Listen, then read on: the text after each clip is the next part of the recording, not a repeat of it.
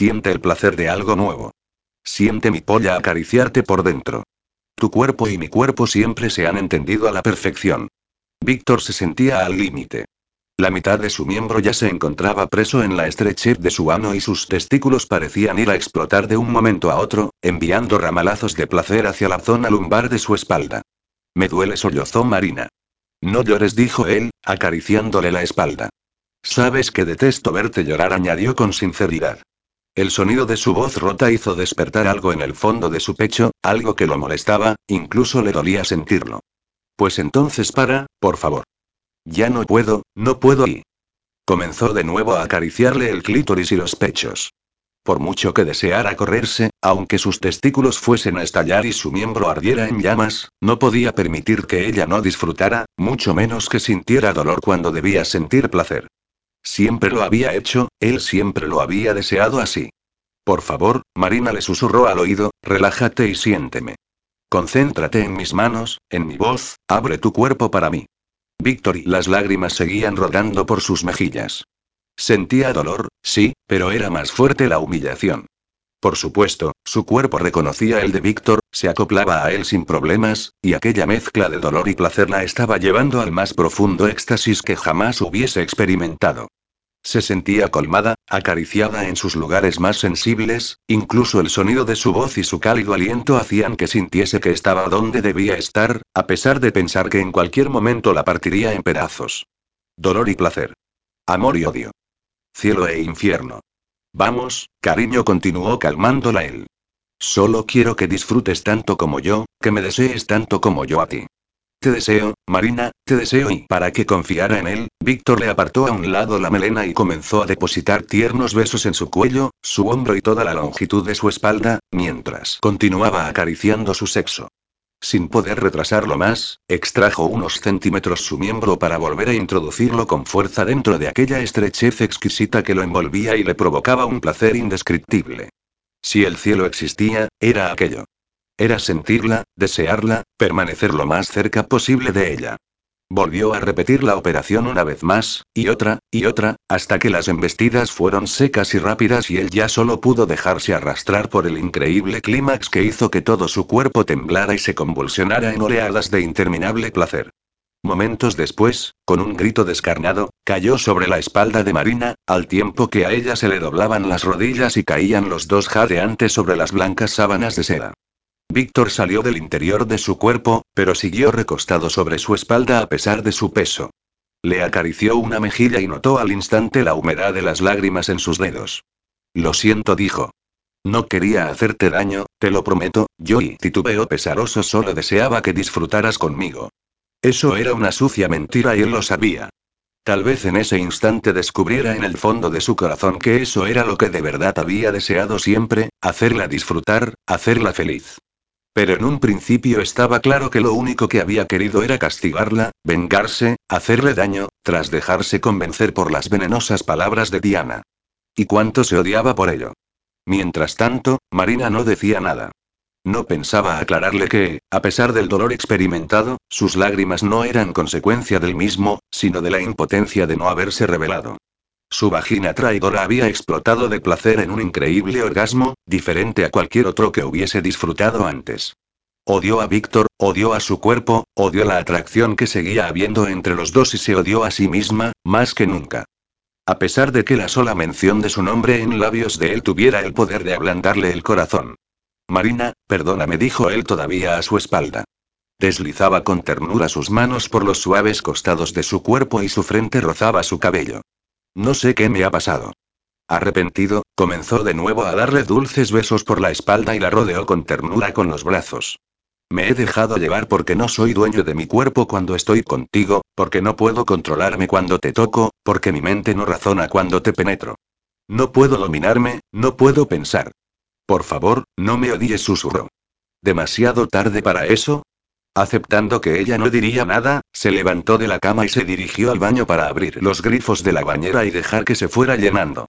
Volvió de nuevo al dormitorio, donde Marina seguía en la misma postura y se inclinó para cogerla en brazos e introducirla en la acogedora y tibia agua. Ella siguió sin hablarle. Ni siquiera lo miró. Vamos, un baño te sentará bien, dijo él. Una vez dentro del agua, hizo amago de introducirse con ella y eso fue lo primero que la hizo reaccionar. No dijo rotunda, apartándolo con la mano. Déjame sola, por favor. Solo quiero hacerte compañía y he dicho que me dejes sola. Creo que, después de todo, aún puedes concederme esa nimiedad. Está bien, me daré una ducha en el dormitorio contiguo, suspiró él. Se agachó ante la bañera para ponerse a su altura y trató de que lo mirara a los ojos. En vista de su negativa, le deslizó un dedo bajo la barbilla e hizo que volviera la cara. Solo quería decirte que se acabó. Ya no necesito que me pagues más. Considero la deuda saldada. Marina se limitó a mirarlo, esta vez directamente. Sus ojos azules volvían a verse despojados del brillo que los caracterizaba y Víctor se odió de nuevo. Ella, todavía aturdida por sus palabras, dejó que su cuerpo, sobre todo ciertas partes, se relajara con aquel baño tibio con aroma a lavanda. Cerró los ojos e intentó no pensar, mantener la mente en blanco para no ponerse a gritar y librarse así de la rabia que quemaba cada una de sus venas. Pero apenas pasados unos minutos, él ya estaba allí, toalla en mano, para ayudarla a salir del agua y envolverla con todo el cuidado del mundo. Déjame, Víctor repitió Marina, que comenzaba a no soportar que la tocara. Ya me seco yo. Deja que te ayude, dijo él, mientras frotaba su cuerpo y después la envolvía con la toalla. Se había puesto un pantalón corto de algodón, descartando la colorida prenda que le hacía recordar su absurda pantomima. He dicho que me dejes, joder. Gritó ella, al tiempo que le propinaba un manotazo en el pecho que lo hacía tambalearse. Sus ojos se veían de repente inyectados en sangre y sus labios temblaban por la furia contenida. Te he dicho que ya no me debes nada, repitió él, tenso, por si se le habían pasado por alto sus palabras. Vaya, dijo Marina con una mueca mordaz, ya podrías haberme avisado de que un polvo anal era el pago de más valor. Lo habríamos hecho mucho antes y me habría librado de ti. Ya te he dicho que lo siento, contestó Víctor, tan embarado como un poste. ¿Qué es lo que sientes? gritó ella, sin poder controlarse. ¿Ser un perfecto hijo de puta? ¿Creerte Dios? ¿Sentirte con el poder de pisotearme y humillarme? Porque yo más bien creo que has disfrutado con ello, y con creces. Te recuerdo que no fui yo quien engañó y manipuló, ni el que se hizo pasar por otra persona, dejando que los demás creyeran una enorme mentira. Ya te expliqué que fue para ayudar a mi hermana, dijo Marina, apretando los dientes. ¿O es que tú nunca has querido a Ale hasta el punto de sacrificarlo todo por esa persona? Sí, pero nunca he arrastrado a Ali para hacerlo, respondió Víctor sin pensar mucho en la pregunta. Así que las dos sois culpables. Tú por seguirle el juego a tu hermana y ella por demostrar que no pensaba en nadie más que en sí misma. Que era una inmadura y una irresponsable. Basta. Gritó Marina. Coral no está aquí para defenderse, así que déjala en paz. ¿Por qué tuviste que seguirle el juego? Continuó él. Sus claros ojos destilaban furia y los músculos de sus brazos permanecían tensos mientras se acercaba a ella y la acorralaba. ¿Por qué no se limitó a llamarme y mandarme al infierno? ¿Por qué tuvo que enviarte a ti y trastocar mi vida? Porque estaba embarazada de tu hija. Estalló al fin Marina. Capítulo 21. ¿Cómo dices? Preguntó Víctor como en trance. Sus ojos vacíos y su inmovilidad delataban su repentino shock. Que mi hermana estaba embarazada de ti, explicó Marina apretando los dientes. Entre los dos engendrasteis una niña que ya no nacerá después de los golpes que recibió Coral. ¿Por qué no me dijo nada? Exclamó, volviendo a la vida. ¿Por qué te envió a ti? Joder, dijo, pasándose nervioso una mano por el pelo, ¿y por qué me lo dices ahora? Porque no quería que pensaras que pretendía aprovecharse de ti. Poco a poco fue soltando el aire que había estado conteniendo. Porque con el intercambio yo daba la cara y vosotros podíais seguir con vuestra vida, sin exigirte ella nada, sin alterar tu vida. Esa vez no deseó ser la egoísta, solo quería ser feliz y, aunque se equivocara en su decisión, nunca pretendió hacerle daño a nadie, así que no te atrevas a juzgarla. Pero ¿por qué no decírmelo? repitió Víctor cuando la lucidez se abrió paso entre la confusión. Sí, tal vez le hubiese exigido una prueba de paternidad, pero después habría respondido, no me habría desentendido de ellas. Por Dios, Marina, una hija mía y no estamos aquí para juzgar los actos de mi hermana, dijo ella, saliendo por la puerta del baño para ir en busca de su ropa. Solo quiero que entiendas el porqué de lo que yo hice. Si no eres capaz de proteger a quien verdaderamente te importa, ¿qué te queda ya? ¿Tú lo sabías? preguntó él, dejándose caer en el borde de la cama. Lo del embarazo. Nunca supe que era tuyo, contestó Marina, regresando del cuarto contiguo con su ropa. Si lo hubiese sabido, habría intentado hacer entrar en razón a mi hermana. En mi opinión, tú tenías derecho a saberlo. Tantas cosas habrían cambiado y, por un instante, sintió un hondo pesar al contemplar el triste semblante de Víctor. Sus ojos claros miraban el vacío, como si buscaran la respuesta en alguna parte. En ese momento, Marina fue consciente del alcance de todo aquel embrollo, del juego cruel y peligroso de intercambio que habían perpetrado su hermana y ella. Por mucho que Víctor se hubiese comportado como un capullo miserable y vengativo, él había sido la víctima, y tenía razón en cuanto a que ellas lo habían engañado y manipulado. Y no se lo merecía. Para colmo, acababa de enterarse de que había engendrado una hija a la que jamás vería nacer o crecer. Se acercó a la cama y se agachó frente a él. Recordó que nunca le había pedido perdón por haber trastornado su vida, por no decirle la verdad en el momento en que sintió que había algo entre los dos más allá de una efímera atracción. No había sido sincera con él. Y volvió a echar de menos disponer de la moviola que le permitiera volver atrás y arreglar tantos errores cometidos. Siento todo lo que ha pasado, dijo, buscando con los ojos aquella mirada perdida. Debí decirte la verdad en cuanto decidí seguir contigo y conocerte, pero nunca pensé que fuéramos a ir más allá de una aventura limitada a un revolcón. Y tal vez nunca debí aceptar la absurda propuesta de Coral, pero a veces no tenemos un motivo claro para nuestros actos. Lo hacemos por impulso, por ese amor incondicional hacia los que amamos, que nos mueve y nos motiva. Lo que no quita que actuemos sin medir las consecuencias. Yo me alegro de que aceptaras, contestó él tras unos instantes de silencio.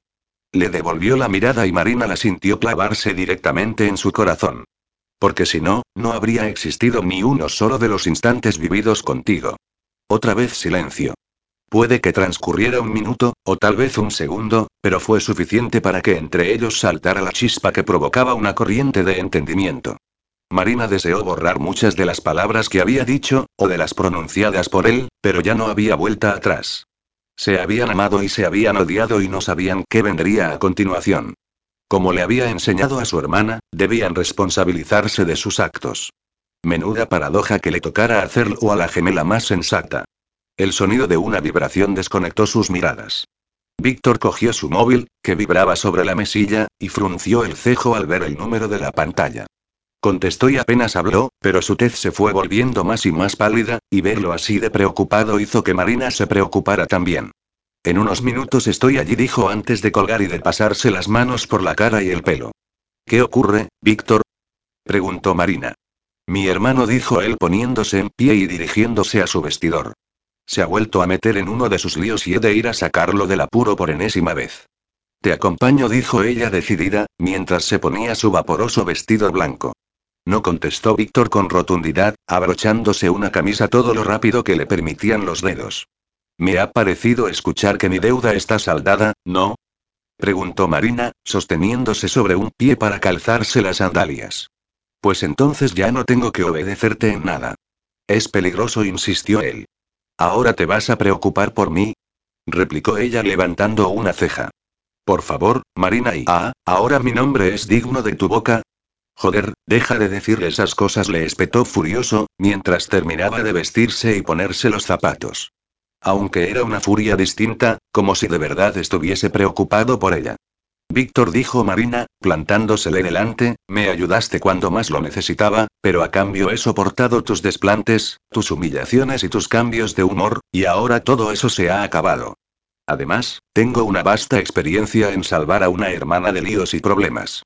Está bien exclamó él, saliendo por la puerta en dirección a la escalera. Si vas a venir, allá tú, pero ha de ser ya. Cada segundo que pasa, el riesgo aumenta. Claro que voy a ir, contestó ella, siguiéndolo por un largo pasillo que conducía a la parte trasera de la casa. Al llegar al final, Víctor abrió una puerta metálica y la atravesaron justo cuando varias hileras de fluorescentes se iluminaban en el techo de una inmensa nave. A Marina se le descolgó la mandíbula al ver una enorme colección de coches, entre ellos el elegante Bentley que ya conocía, además de llamativos deportivos rojos, grandes berlinas, todoterrenos o antiguos pero exclusivos coches ingleses. Víctor cogió unas llaves de la vitrina situada junto a la puerta y accionó con el mando el cierre de un sencillo utilitario. Se metió en él con rapidez y Marina lo imitó, entrando por el lugar del copiloto antes de que se alzara la gran puerta basculante del garaje y Víctor saliera haciendo rechinar las ruedas sobre el suelo asfaltado. ¿Por qué has cogido este coche de entre todas esas maravillas? preguntó, poniéndose el cinturón con esfuerzo en el vaivén de las curvas. Porque a dónde vamos es mejor no llamar la atención. Me da la impresión de que has hecho esto más veces, ¿verdad? dijo ella sin dejar de observarlo. Su hermoso perfil se veía un poco más duro con el juego de los destellos del salpicadero y la oscuridad reinante en el coche, aunque al verlo realizar con pericia un acto tan sencillo como conducir, volviera de nuevo a su estómago el revoloteo de aquellas mariposas que le hacían cosquillas por dentro y le causaban una suave sensación. En realidad, tuvo que reconocer que nunca se habían marchado, que tal vez habían permanecido aletargadas durante una temporada, pero siempre habían estado allí, agitando levemente sus alas cada vez que pensaba en él. Unas cuantas contestó Víctor con semblante de resignación. Dejó atrás su zona de clase alta y privilegios para adentrarse en una de las más oscuras de la ciudad, de calles estrechas y húmedas, por donde apenas podía maniobrar con el coche. La luz amarillenta de las farolas dejaba entrever los destartalados edificios con desconchadas fachadas y apenas había nadie en las calles o en las aceras, a excepción de pequeños grupos de personas que parecían trapichear con sus camellos y que salían corriendo en cuanto percibían la presencia de desconocidos. Todo lo contrario de las prostitutas que deambulaban por la zona, que en cuanto las luces del vehículo las iluminaban, se acercaban sin dudarlo, contoneando sus carnes desnudas y sonriendo con sonrisas poco saludables. Hola, guapo, dijo una de ellas a través de la ventanilla, aprovechando una parada de Víctor. Vista de cerca, era aún más mayor de lo que parecía, con su maquillaje convertido ya en negruzcos rastros en un rostro ajado por el tiempo y las drogas. Puedo hacerte lo que quieras, cielo. Colocó sus pechos sobre la puerta del coche y entonces distinguió a Marina. Oh, vaya, parece que os van los tríos, o tal vez a ella le guste mirar mientras tú y yo follamos y largo dijo Víctor, aparentemente tranquilo, aunque Marina pudo ver el rictus amargo de su boca al escuchar las palabras de la prostituta. Por fin detuvo el coche en el que parecía el último callejón del mundo. Salieron y Marina sintió un ramalazo de temor al contemplar el paisaje, compuesto de oscuridad, charcos de todo menos agua y bolsas de basura, cuyo hedor la hizo arrugar la nariz. Olía a podrido, a húmedo, a desamparo y abandono. No supo si por instinto o por el deseo de protegerla, Víctor la cogió de la mano y se dirigió con ella a una puerta de la que surgió un hombre con semblante de pánico y enormes ganas de salir de allí pitando. Víctor, tío dijo, sin dejar de mirar sobre su hombro, tenía que avisarte. Yo ya no puedo hacer más. Ahora tendrás que ser tú el que se encargue de tu hermano. ¿Qué ha pasado? Preguntó él, sin poder impedir que el hombre saliese corriendo y se dejara engullir por la neblina y la oscuridad. ¿Y dónde está Jin? Pero la respuesta, si la hubo, no la pudieron escuchar. Joder, se lamentó Víctor. A ver, Marina, escúchame bien. Vamos a entrar ahí dentro, pero procura no sorprenderte de nada de lo que veas ni de lo que oigas. Mantente a mi lado y pase lo que pase, no te separes de mí, ¿entendido? Perfectamente, dijo ella, enlazando sus dedos con los de él. Víctor se los apretó con fuerza y tomó una honda inspiración, al tiempo que atravesaba la pesada puerta y accedían a una especie de vestíbulo cutre, al final del cual un tipo enorme con cara de bulldog custodiaba la entrada de un local. Como si fuese algo habitual, Víctor sacó su cartera del bolsillo, cogió un puñado de billetes y se los ofreció al poco amigable vigilante, que los cogió y se echó a un lado para dejarlos pasar sin decirle una sola palabra. Ahora, recuerda, susurró Víctor, intenta comportarte como si hicieras esto cada día y, sobre todo, sígueme la corriente en todo lo que yo diga o haga. Y entonces se adentraron en otro mundo, en un mundo que Marina no conocía. Habían dejado atrás la parte más oscura y deprimente para dar paso al color, la música y el ambiente más sensual, con un escenario donde esculturales chicas casi desnudas se contorsionaban alrededor de varias barras metálicas al ritmo de la música de fondo.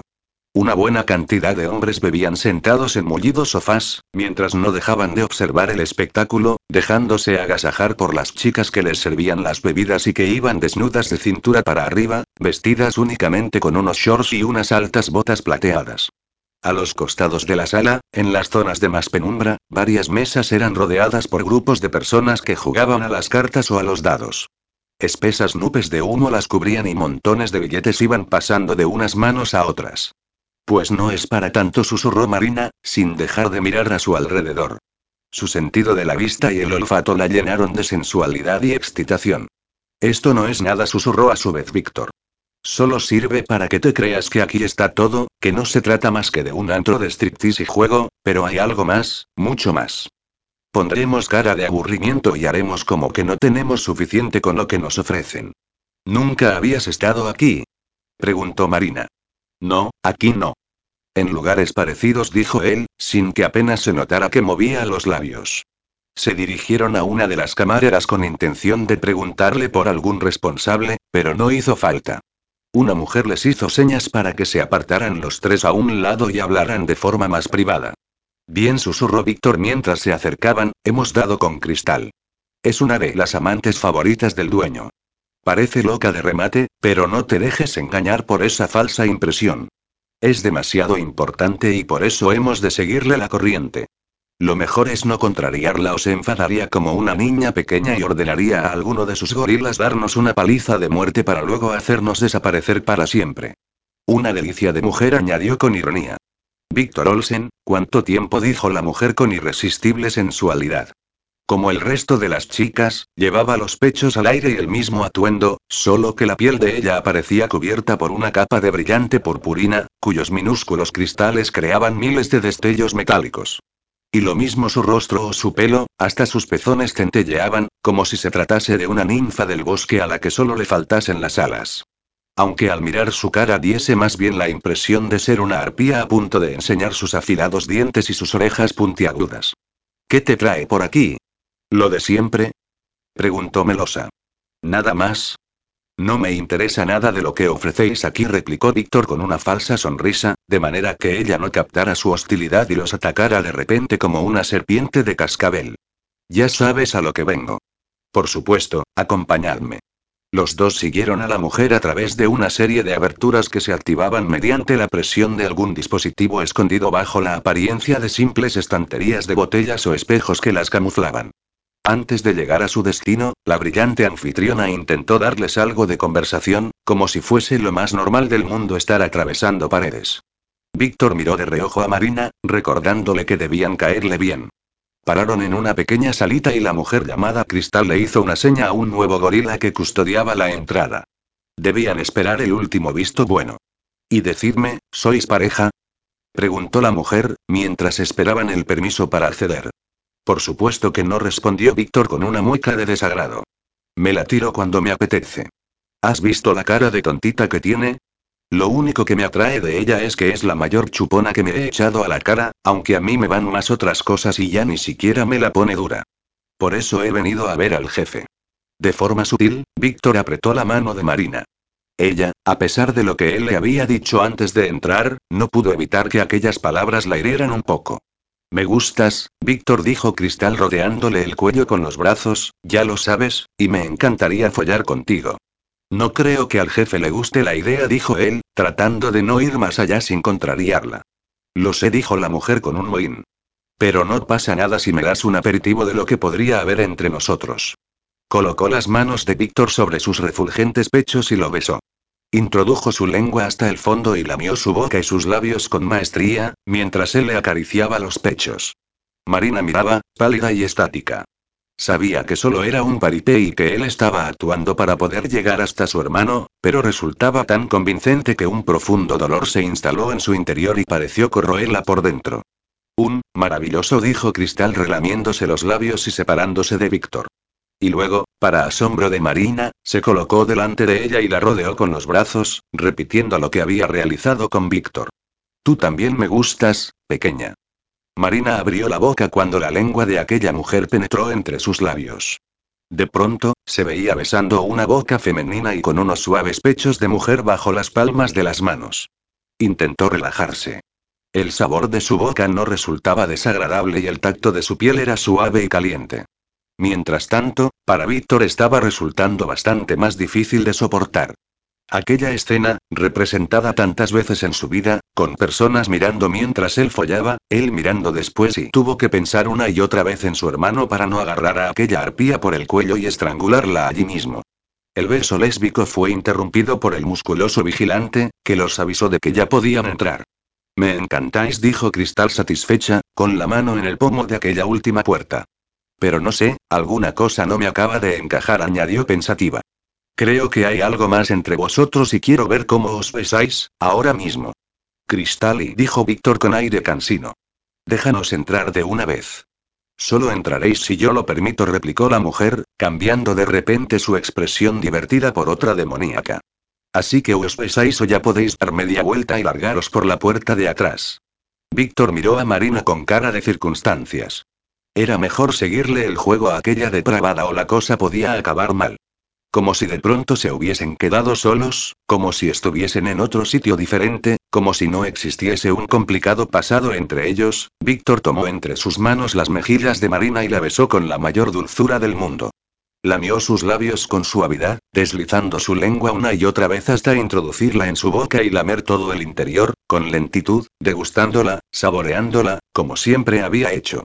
Ella lo imitó y enlazó su lengua con la de él para seguir sus movimientos pausados, disfrutando del sabor inconfundible de su boca, del tacto aterciopelado de sus labios y su lengua, como él le había enseñado. Cuando Víctor levantó la cabeza, rápidamente pasó un dedo pulgar por la comisura de un ojo de Marina para enjugar la lágrima que había brotado y que Cristal no debía ver. Su corazón latía demasiado fuerte, lo mismo que el de ella, los dos golpeaban sus pechos al unísono. Bien exclamó de pronto su espectadora, aplaudiendo como si acabase de presenciar un buen espectáculo. Como hacía pocos minutos, su expresión había vuelto a transformarse, pasando esta vez de bruja cruel a tierna jovencita que disfruta feliz. ¡Qué bonito! Si es que en el fondo soy una romántica. Ahora sí podéis pasar. Abrió la puerta y desapareció tras ellos como si hubiese realizado un hechizo de invisibilidad. Por fin conseguían llegar a su destino y, en esta ocasión, Marina entendió a la perfección las palabras de Víctor, que la había prevenido con anterioridad. Lo que habían presenciado no era nada con lo que tenían delante. Parecían distintas escenas sacadas del infierno de Dante en su divina comedia. En el primer acceso, vieron una sala tenuemente iluminada, pero se podía apreciar el grupo de hombres sentados en sofás circulares, todos ellos con chicas desnudas que les practicaban sexo oral, pasando de una en una o varias a la vez. Mientras tanto, ellos esnifaban la cocaína depositada sobre el dorso de sus manos. Lo peor de todo era que, a pesar del maquillaje estridente que llevaban las chicas, podía deducirse que ninguna de ellas había alcanzado la mayoría de edad. Suspiros y gemidos inundaban el ya de por sí denso aire del lugar. La siguiente estancia estaba cerrada, aunque durante un segundo la puerta se entornó unos centímetros, los suficientes como para que Marina pudiese ver a una mujer desnuda con una máscara, atada de pies y manos contra la pared, formando una macabra X. Un hombre con idéntica máscara y solo unas correas de cuero sobre su cuerpo, la golpeaba con saña con una fusta, en los pechos, el vientre o el sexo, dejando rojas marcas sobre su piel mientras ella gritaba. Con furia, le metió un pañuelo en la boca y continuó golpeándola. Joder, susurró Marina, hundiendo su rostro en el hombro de Víctor, ¿a dónde me has traído? Lo siento, cariño, dijo él, rodeándola con el brazo y besándole el pelo. Lo siento mucho. Intenta aguantar un poco más. Ya hemos llegado. Habían alcanzado el último nivel. A primera vista podía parecer una pequeña y exclusiva sala de juego, con una mesa redonda rodeada de jugadores y cartas sobre el verde tapete. La diferencia estribaba en las apuestas, que eran desorbitadas. El jugador que perdía se jugaba su propia vida. Basta. Gritó Víctor, al ver a su hermano rodeado de matones moliéndolo a golpes. Parad de una puta vez. Vaya, dijo un hombre que observaba entretenido la escena desde su cómodo sillón, si es el hermano Salvador, siempre atento a los desvaríos del borracho. ¿Qué quieres, Luigi? preguntó Víctor nervioso. Los otros seguían golpeando a su hermano, con golpes secos que luego no dejarían marcas, solo daños internos. Dime qué coño quieres esta vez. El idiota de tu hermano ha perdido mucho dinero esta noche, contestó el calvo y orondo italiano. Aunque veo que me has traído algo que podría resultarme más valioso, comentó, observando a Marina con atención. Los chinos me ofrecerían una buena cantidad por ella. O tal vez interesará a algún jeque árabe, con esa carita de virgen. Ella tragó saliva con dificultad. A las imágenes anteriores, debía sumar la de Jin casi inconsciente y la propuesta de aquel mafioso con el rostro picado de viruela. Podía acabar metida en un avión con destino a Dios sabe dónde, para no volver nunca y formar parte de algún harén. Un sudor frío la cubrió al pensar que cosas así pasaban de verdad, que las mujeres seguían siendo tratadas como mera mercancía. Reprimiendo unas súbitas arcadas, estuvo a punto de interponerse entre Jin y sus torturadores para que dejaran de golpearlo, pero las palabras de Víctor la detuvieron. Ella no está en venta, ni siquiera en alquiler, dijo muy serio. Ella es mía. Ya veo, contestó el otro, dejándose caer en su cómodo sillón. Pues vas a tener que ser bastante generoso esta vez. Mañana tendrás el dinero, por la misma vía de siempre. Está bien, sé que no me defraudarás. Te arrepentirías de ello, añadió el mafioso. Dejadlo ya, ordenó a sus matones. Estos dejaron caer a Jean al suelo como un saco de patatas un segundo antes de que Marina se arrodillara ante él y le sujetara la cabeza sobre su regazo. Luego, los matones se colocaron junto a la puerta con los brazos cruzados sobre el pecho. En ese momento, Marina reconoció a uno de ellos, grande, fuerte, rapado y con cara de idiota. Era el mismo que la había amenazado en el hospital cuando estaba con Frankie, el que maltrató ayer y a ella misma en su propia casa, el que habría matado a su hermana si no le hubiera dado el dinero de Víctor. Fue a decir algo, pero se calló al instante. El musculitos le dedicó una mirada que parecía decirle, ¿lo ves? Te lo dije. Este es el jefe al que te habrías enfrentado, un puto asesino mafioso capaz de todo. Considérate afortunada de estar viva. Y tendría razón. Marina dijo Víctor, mientras se pasaba uno de los brazos de Jean alrededor de su cuello para poder levantarlo, ayúdame a sacarlo de aquí. Deprisa. Un momento dijo el jefe. Ante aquella orden, Víctor palideció y miró a Marina. Esas palabras solo podían significar problemas. Esta será la última vez que te lo permita, Olsen prosiguió el italiano. Si tu hermano vuelve a mí porque su vida es una mierda, ya no habrá hermano ni dinero que lo salve, ¿queda claro? Cristalino contestó Víctor. Y para que lo recuerdes, te dejaré un recordatorio que no podrás olvidar. Acércate. Víctor obedeció y se plantó ante él, mientras observaba el puñal que uno de sus gorilas le ofrecía. Ábrete la camisa. Víctor volvió a obedecer y, tratando de ignorar el grito de Marina y su propio dolor, dejó que el dueño de aquel tinglado clavara la punta del puñal sobre su esternón y fuera bajando hasta el centro del tórax, dejando una estela de sangre y carne abierta. Le ardía el pecho y por un momento perdió la visión, pero debía sacar de allí a las dos personas que más le importaban en el mundo y debía hacerlo ya. Y ahora dijo el mafioso al acabar, largaos de aquí. Y no volváis nunca.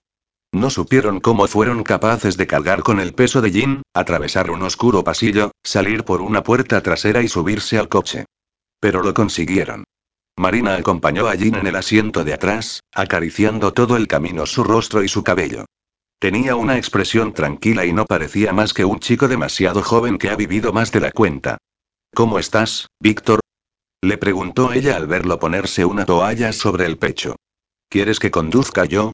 No, estoy bien. Una vez en la mansión, volvieron a cargar a Jin con ayuda de Julio y de uno de los jardineros y lo subieron a su habitación. Marina buscó a Amparo. Rápido, Amparo. Le pidió.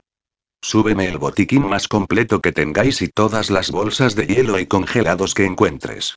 Ahora mismo, señorita, contestó la mujer con diligencia. Marina subió tras ellos con rapidez en dirección al dormitorio de Jin. Antes de entrar, aún en el pasillo, pudo ver de reojo cómo se abría una de las puertas de las habitaciones y luego se volvía a cerrar rápidamente. Recordó que aquella era la habitación de Diana, pero pensó que estaría confundida, pues le había parecido ver que había sido León quien había cerrado la puerta. Negó con la cabeza y fue a ayudar a los hombres. En pocos segundos, habían colocado a Jin sobre la cama, lo habían desnudado y cubierto con una sábana, dando a entender con su eficacia que no era la primera vez que lo hacían. Cuando Amparo entró, ayudó a Marina a colocar las diversas bolsas de hielo o de congelado sobre las contusiones del joven. Y ahora dame el botiquín, le pidió luego Marina, al tiempo que se acercaba a Víctor y lo obligaba a sentarse en una silla. No es necesario, estoy bien, dijo él, viendo que su personal salía por la puerta con discreción y los dejaba solos. Por favor, Víctor dijo Marina arrodillándose frente a él, no me vengas ahora de tío duro. Vamos a limpiar ese corte para que no se te infecte. Espero acordarme todavía de mis clases de primeros auxilios. Hizo una mueca cuando retiró la toalla y observó de cerca aquella fea herida. ¿Primeros auxilios? repitió Víctor levantando una ceja. ¿Seguro que puedo confiar en ti? Bueno, dijo ella, tratando de poner una pizca de humor en el asunto para distraerlo, en realidad no. Te recuerdo que me hice pasar por mi hermana, que a su vez se había hecho pasar por mí. Cogió primero un recipiente con agua y jabón y, con cuidado, lavó la herida y los restos de sangre. A continuación la desinfectó y procedió a unirla con pequeñas grapas. A falta de aguja e hilo, supuso que sería suficiente. Es cierto, dijo él, después de tomar una fuerte inspiración. Pero también es cierto que ahora lo veo de forma diferente y... ¡ay! Gritó, cuando el chorro de antiséptico bañó su pecho. Menuda matasanos estás tú hecha. Anda, calla, que jicarrío Marina, mientras terminaba de ponerle las grapas. Después de salvar esta noche unas cuantas vidas, vas a quejarte como un niño por un poco de desinfectante, dijo, con lo que provocó la risa de los dos. Todavía de rodillas delante de él, mantenía una mano en su pecho, que tenía muy caliente. Víctor la miraba con aquellos hermosos ojos claros que la habían descolocado desde el primer instante en que se posaron sobre ella. Y solo con la mirada, y únicamente en unas décimas de segundo, se dijeron muchas cosas. En un microinstante fueron capaces de perdonarse, de dejar a un lado los malos momentos vividos, de olvidar la ira, la venganza, las humillaciones, los engaños y de volver a encontrarse, de reencontrarse. Pero antes de que pudieran continuar, un gemido lo sacó de golpe de aquel mágico momento. Si os besáis podré soportarlo, dijo Jin con voz pastosa, pero si acabáis follando, haced el favor de hacerlo en otra parte. Jin. Gritaron los dos, al tiempo que se lanzaban hacia la cama. También estaría bien que me quitaseis todo este hielo del cuerpo o acabaré pillando una pulmonía. O convertido en una enorme ensalada congelada. Deja de quejarte, dijo Víctor, mientras le iba pasando las frías bolsas a Marina. Podrías ser más amable, después de que te haya vuelto a salvar de ese loco de Luigi. ¿En qué coño piensas, Jin? ¿En matarte? Pues si es así, coge una pistola y pégate un tiro de una puta vez. Nos ahorrarías unas cuantas molestias. Víctor. exclamó Marina ante sus duras palabras. No, Marina suspiró Jin, mi hermano tiene razón. No deberíais haber ido a salvarme, y mucho menos a aquel sitio. Esta vez reconozco que ha sido demasiado peligroso y que os habéis puesto en peligro los dos. ¿Por qué arriesgar vuestra vida por mí? Porque si no somos capaces de proteger a quien verdaderamente nos importa, ¿qué nos queda ya? Víctor repitió las palabras de ella, mirándola, reconociendo con eso algunas cosas que en su momento no había llegado a ver o a comprender. Ni siquiera lo merezco, se lamentó Jin avergonzado. Solo soy un borracho al que deberías encerrar. En eso tienes razón, hermano, dijo Víctor, mientras le cogía una mano y observaba a Marina acariciar el cabello del joven. Porque ya son demasiadas las veces que te he llevado a un centro de alcohólicos y has acabado escapándote. Voy a tener que obligarte a estar encerrado hasta que se te cure el alcoholismo. Me gustaría recuperar a mi hermano. No, Víctor intervino Marina, no hagas eso. ¿Por qué? Se extrañó él. ¿Acaso no estás viendo lo que el alcohol le está haciendo? Si es necesario lo encerraré y lo ataré yo mismo. Entiendo tu frustración, continuó ella, pero no podemos obligarle. Jin ha demostrado ser autodestructivo y tú has hecho lo que has podido por salvarlo de eso, pero ha de ser él quien decida, quien quiera superarlo, porque si permanece obligado en un centro, acabaría odiándote y odiándonos a todos e intentaría escapar de nuevo. Solo Jin podrá decidir si continúa matándose poco a poco o prefiere vivir. Elijo vivir, dijo el chico tras unos minutos de silencio, en los que pareció luchar consigo mismo. Yo personalmente prepararé una maleta y llamaré a aquel último centro que me recomendaste. Es un lugar muy duro, contestó Víctor preocupado. Se limitan a encerrarte en una habitación insonorizada y a dejar que grites mientras te dura el síndrome de abstinencia. Pero es la única forma, dijo Jin. Y estoy convencido de querer hacerlo. No puedo seguir poniendo en peligro a la única familia que me queda. Ya he causado demasiados problemas y he ahogado los míos en alcohol durante demasiados años. Va siendo hora de que enterremos los fantasmas del pasado, hermano. Tú también. Tal vez queráis estar solos, intervino Marina al ver a Víctor tan taciturno. Debería marcharme. No, por favor, la interrumpió Jin. Quédate. A veces es necesario un duro golpe para reconocer un gran error. Gracias a lo de esta noche, hemos podido no solo comprender lo que hiciste por tu hermana, sino recordar lo que el mismo Víctor ha hecho todos estos años por mí, que no ha sido más que protegerme sacrificando demasiadas cosas. Pensábamos que Coral y tú os habíais dedicado a divertiros a su costa, cuando, en realidad, te habías limitado a hacer lo mismo que él, proteger a tu hermana. ¿No es cierto, Víctor? Sí, es cierto, contestó este algo avergonzado. Por su mente pasaron docenas de imágenes en las que acusaba a Marina, incluso la insultaba o la humillaba. Nunca se había arrepentido tanto de nada en su vida. Y por eso prosiguió Jin, mientras se incorporaba ligeramente en la cama con una mueca de dolor, deberíamos contárselo todo, Víctor. ¿Para qué? replicó este, contrariado. Nuestra vida no es más que un montón de mierda que apesta si la remueves. Pero ella tiene derecho a que le respondamos algunas preguntas que no ha dejado de hacerse desde que tú mismo la trajiste a esta casa. Ha llegado el momento de las confesiones, hermano. Joder, susurró Víctor.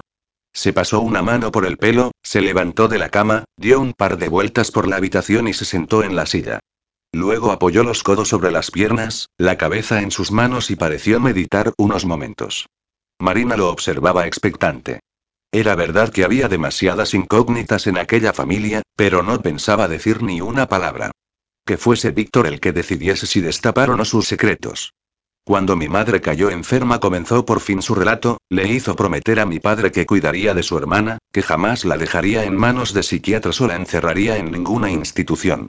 Diana era joven y tenía problemas emocionales, pero mi padre respetó la petición de mi madre y se hizo cargo de ella. Hizo un pequeño alto.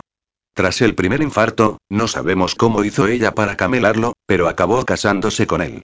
Mi padre alegó que era la mejor forma de cuidarla, dándole la seguridad de su apellido y una tarjeta de crédito repleta para mantenerla ocupada y tranquila. Y así suspiró Víctor, Diana pasó de ser la tía loca y lunática, a convertirse en nuestra madrastra. Yo tenía 15 años y Jane 13. Calculo que Diana tendría unos 25. Durante unos instantes, el silencio tomó el lugar de las palabras de Víctor, que miró a su hermano con una pregunta en los ojos, a la que Jin pareció contestar de la misma forma, mirándolo para concederle permiso. Jin siempre ha sido mucho más tranquilo y sensible que yo, continuó Víctor, por eso siempre había estado muy unido a nuestra madre, que era dulce y cariñosa. Yo era el simpático y popular, el lanzado, el que se interesó precozmente por el trabajo de la empresa, y por eso pasaba más tiempo con nuestro padre. Yo era el que se suponía más fuerte. Tras esta introducción, inspiró con fuerza. Después de la muerte de nuestra madre, supuse que Jin estaba triste porque acusaba más su falta, y era normal, habiendo estado tan apegado a ella, por lo que no me preocupé en preguntarle. Yo tenía mis propios problemas. Hubo un nuevo inciso y una nueva inspiración. La primera vez que Diana se coló en mi cama, yo tenía 16 años y fue una impresión tan fuerte que casi me caigo al suelo. Estaba desnuda y comenzó a excitarme con palabras subidas de tono, mientras se restregaba y me tocaba. Yo, con mi inexperiencia en el sexo, acabé corriéndome, para mi consternación y regocijo de ella. Volvió a tomar aire. La próxima vez fue un paso más allá y me masturbó, con el mismo resultado final, como las siguientes ocasiones, que se sucedieron durante varias noches. Pero decidí que aquello no podía continuar. Me hacía sentir asco de ella y de mí mismo y que traicionaba a mi padre, aunque supiese que entre ellos no existía ninguna relación sexual.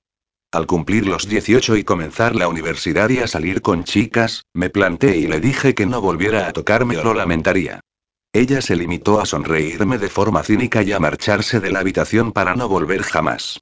Justo al día siguiente, le dio el segundo infarto a mi padre. Marina escuchó estoicamente aquellas duras revelaciones. Tenía ganas de llorar, de gritar y de matar a Diana, pero hizo todo lo posible por seguir la confesión y no demostrar ningún sentimiento que pudiese perturbar a los hermanos. Tenía que escuchar la historia hasta el final. Por un tiempo, me creí vencedor cuando Diana no volvió a molestarme. Qué iluso. Miró a su hermano otra vez y este pareció palidecer de repente. Comencé a ver a Jin distraído, sin apetito y sin apenas salir de casa, y yo, como un imbécil, no lo relacioné, suponiendo que todavía arrastraba la pena por la muerte de nuestra madre, hasta que lo sorprendí borracho con tan solo 16 años. Le puse la cabeza debajo del grifo, le di una bofetada y, entre lágrimas, me dijo que ya no podía más, que Diana lo obligaba a dejarse tocar por ella, lo mismo que me había hecho a mí. Por supuesto, corrí como un loco a su habitación y la amenacé con contárselo a mi padre, a lo que ella contestó de nuevo con su diabólica risa, esta vez mucho más cruel. No me importa, me dijo, puedes decírselo cuando quieras, pero ten en cuenta que podrías causarle otro infarto, como cuando me rechazaste. O tal vez fue una inoportuna casualidad. Nunca lo sabremos. Yo me quedé estupefacto, continuó Víctor. Me estaba confesando que había sido la causante del segundo infarto de mi padre por venganza, o no era más que un nuevo intento de chantaje. No supe qué responderle. Si se lo contaba todo a nuestro padre, este podría morir. ¿Qué podía hacer? Suspiró con fuerza antes de continuar. Me dijo que seguiría divirtiéndose con mi hermano si yo no le ponía remedio y tuve que llegar a un acuerdo con ella. Accedería a dejarnos en paz si yo le permitía mirar cuando me acostara con otras mujeres. Acepté antes que permitir que volviera a tocarnos, allí no a mí, puesto que, por fortuna, su comportamiento no me dejó ninguna secuela y mi vida sexual era totalmente normal. Lo único que me causó esa mujer fue una tremenda repulsión hacia ella. Pero mi hermano lo había llevado bastante peor. Sabía lo que yo había hecho por él y ahogó su culpa en alcohol. Y yo lo he ignorado todos estos años, se lamentó. Me preocupaba por la salud de nuestro padre y apenas reparaba en mi hermano. Creo que en el fondo lo odiaba por obligarme a hacer lo que hice por él.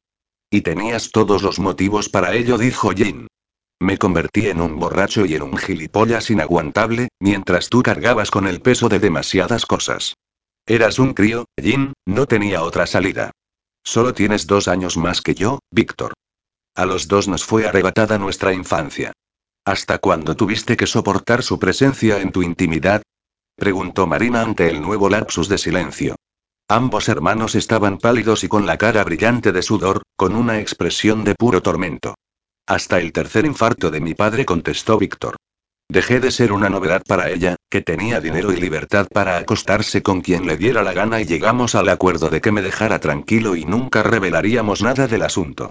En realidad, solo fueron tres años y ya han pasado más de diez, pero me sigue causando repulsión su sola presencia, puesto que, cada vez que tiene ocasión, intenta meterse en mi dormitorio a mirar. ¿No podríais echarla o deshaceros de ella? preguntó Marina consternada. Preferimos dejar a mi padre al margen de la verdad, continuó explicando Víctor, aunque hicimos todo lo posible por intentar abrirle los ojos y demostrarle que era una arpía, pero era muy difícil demostrarlo sin plantarnos ante él, contárselo todo y provocarle un ataque, así que nunca lo convencimos y él no permitió que la echáramos. Ella se fue tranquilizando un poco y nosotros acabamos aceptando la convivencia. Con los años, nos acabamos tolerando. ¿Y después de morir tu padre? insistió Marina. En su testamento, a mí me deja la mayor parte de la empresa y la fortuna, y el resto para mi hermano, esta casa y algunas propiedades para los dos y siempre y cuando permitamos que Diana viva aquí, nos hagamos cargo de ella y pueda seguir llevando su vida de lujos y excesos, si no, nos quedamos sin nada. Dios exclamó Marina, pero esa mujer es una loca y una depravada. ¿Cómo habéis podido soportar vivir con ella? Primero por mi padre contestó Jin, por su empresa, por su legado, por su esfuerzo. Después, porque ya nada nos importaba una mierda. Ella seguía con sus lujos y, aparte de insinuarse de vez en cuando a Víctor como parte de la rutina diaria, no nos volvió a molestar. Víctor tenía la empresa, sus mujeres, su refugio en Lanzarote, y yo y yo tenía siempre a mano una botella. Hasta que apareciste tú. ¿Qué quieres decir? preguntó Marina, mirando a Víctor que por primera vez contestó este me planteé mandarlo todo al infierno para poder salir de aquí, pero mi padre estaba enfermo e intenté convencerlo para que se viniese con nosotros a cualquier parte. Nunca sabré si habría sido posible, porque aquella misma noche murió, y después y, después te enteras de que yo te había mentido, lo interrumpió Marina. Se imaginó a Víctor aquellos días, sufriendo por la muerte de su padre, interrogado por la policía y perdiendo a la mujer que había creído su único pilar y su primera ilusión, lo único verdadero y real. Lo siento tanto, y se lamentó. Ojalá hubiese ocurrido todo de otra forma. No hiciste nada que no hubiese hecho él mismo, intervino Jin, pero que no fue capaz de reconocer en aquellos momentos de confusión. Creo que por hoy ya ha habido suficiente historia de la familia Olsen, dijo Víctor de repente, poniéndose en pie. Será mejor que dejemos que Marina se vaya a casa. Ha sido una noche demasiado larga. Sí, será lo mejor, contestó ella, inclinándose para darle un beso a Gina en la frente. Espero que te mejores y que, decidas lo que decidas, sepas que puedes contar conmigo. Gracias, Marina, dijo el joven. No sé lo que tardaré en volver del infierno, pero prometo ser un hombre nuevo. Y espero volver a verte para que puedas comprobarlo. Eso no lo dudes, contestó ella. Vamos, te acompaño, dijo Víctor, poniéndole una mano en la cintura y acompañándola fuera de la habitación. Bajaron juntos la escalera y salieron al exterior de la mansión. Los dos achicaron los ojos ante el resplandor de las primeras luces del alba, que ya tenía de dorado las blancas flores del jazmín de la entrada. Marina inspiró con fuerza el intenso aroma e intentó aplacar los nervios que sentía ante las dudas que se cernían sobre ella al verse de nuevo a solas con Víctor. Julio vendrá enseguida y te llevará a casa. Gracias, Víctor contestó volviéndose hacia él. Seguían bajo las arcadas del porche, el uno frente al otro, con mucho que decir pero en silencio. Cuántas cosas habían cambiado en una sola noche. Te agradezco que hayas confiado en mí para contarme vuestra historia. Gracias a ti, suspiró él, por acompañarme esta noche y por escucharnos a mi hermano y a mí. La historia de una vida plagada de errores y pecados, añadió Víctor, con la mirada puesta en los primeros rayos de sol que atravesaban las nubes, y de los cuales ya solo puedo esperar que se me conceda la absolución. Por mi parte la tienes, dijo Marina, sin dejar de observar su hermoso rostro. El pelo le caía por la frente y un asomo de barba tenía de oscuro su mandíbula, lo que no hacía sino incrementar su belleza. Solo faltaba el brillo de entusiasmo en sus bonitos ojos claros, y que Marina echaba de menos como el aire que respiraba. Te lo agradezco, contestó Víctor, pero no me basta. Por desgracia, no eres la única a la que le he fallado y tal vez ya sea tarde para expiar mi culpa. Quizá sea tarde para muchas cosas. Para nosotros, quieres decir, titubeó Marina, con el corazón encogido. Si te refieres a recomponer nuestra historia, sí, ya es demasiado tarde. Marina hizo un gran esfuerzo para reprimir las lágrimas que amenazaban con brotar de sus ojos. No sabía qué le había hecho pensar que tendrían una nueva oportunidad, pero descubrir que eso había sido una simple quimera no hacía que el dolor fuera menos intenso. Tal vez se había llamado a engaño porque Víctor había decidido acabar con aquella absurda venganza, o al haber presenciado cómo se sacrificaba por su hermano, o porque había podido escuchar la verdadera historia de su pasado, o por las dulces palabras e intensas miradas que le había dedicado en las últimas horas. En realidad siempre le había parecido percibirlas, incluso cuando más cruel y vengativo se había mostrado. Comprendo, dijo, hundiendo los hombros. Pero no lo es para reescribir una nueva, añadió Víctor mirándola fijamente. Y entonces Marina ya no pudo contener aquellas lágrimas que llevaba rato aguantando, y dejó que cayeran libremente por sus mejillas. Los ojos de Víctor volvían a iluminarse con una luz de esperanza y su apetecible boca volvía a torcerse en una pícara sonrisa. No me llores, cariño dijo, secando con sumo cuidado sus lágrimas con la yema de sus dedos. Ya sabes que detesto verte llorar. No lloro de tristeza, contestó ella, sonriendo y llorando a la vez. ¿Por qué no la abrazaba? Echaba tanto de menos al Víctor de siempre y no será fácil, Marina le dijo él, acariciándole el pelo, pero manteniendo la distancia. Se trataría de reescribirlo todo desde el principio, de volver a empezar, de borrar el daño sufrido y mantener únicamente los buenos recuerdos. Yo estoy dispuesto a intentarlo. ¿Y tú? preguntó, cogiéndole la cara entre las manos. ¿Estás dispuesta a arriesgarte? Sí, lo estoy, contestó Marina al instante. Giró la cara hacia un lado y posó los labios en la palma de la mano de él. Víctor, conmovido, cerró los ojos ante aquella tierna caricia. Volvía a creer que el cielo existía. Entonces dijo, si es posible volver a tenerte, por mi parte ya solo me resta obtener la total absolución. Quinta parte. La absolución. Capítulo 22. Aquella era sin duda la cafetería donde habían quedado. Coral comprobó el nombre de la calle y del local y se dispuso a entrar. Pero antes de hacerlo permaneció unos instantes fuera, dudando, mirando a través de la cristalera el interior de aquel acogedor lugar. Jerry ya estaba sentado a una de las mesas centrales, esperándola, mirando una y otra vez la hora en su reloj. Coral hizo una mueca con su bonita boca. Uno de sus peores defectos era la impuntualidad, pero no el único, y seguro que durante sus recientes conversaciones Yeray había podido descubrir alguno más.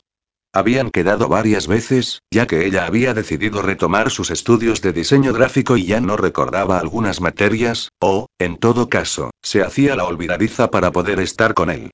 Por supuesto, Jeray había accedido a ayudarla y se habían visto en la biblioteca, en su casa o, como en esa ocasión, en algún tranquilo bar, donde Coral llevaba apuntadas sus dudas y él se las resolvía amablemente.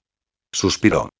No sabía si la estaba ayudando porque era buena persona, porque así se hacía la ilusión de que estaba con Marina, porque ella se había puesto muy pesada o, simplemente, porque le daba pena, y esta última posibilidad era la que más la destrozaba por dentro.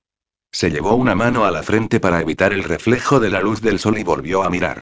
Jerai llevaba una sencilla camisa de cuadros abierta sobre una camiseta blanca y unos vaqueros.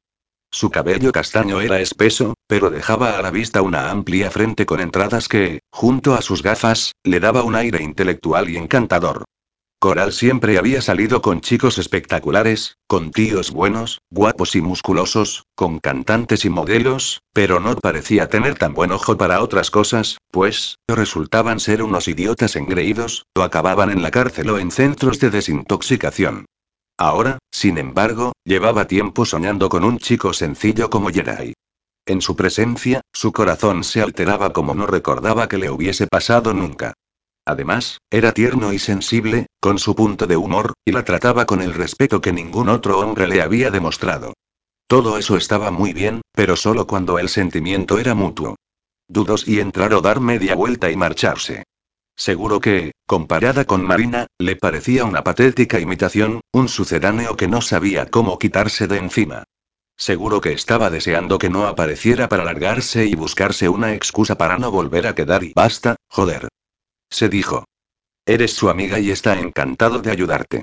Aunque tú sepas que no te conformas con eso y que cada día que pasa te sientes más dolida por su indiferencia. Mierda, no estaba acostumbrada a que los chicos la ignorasen.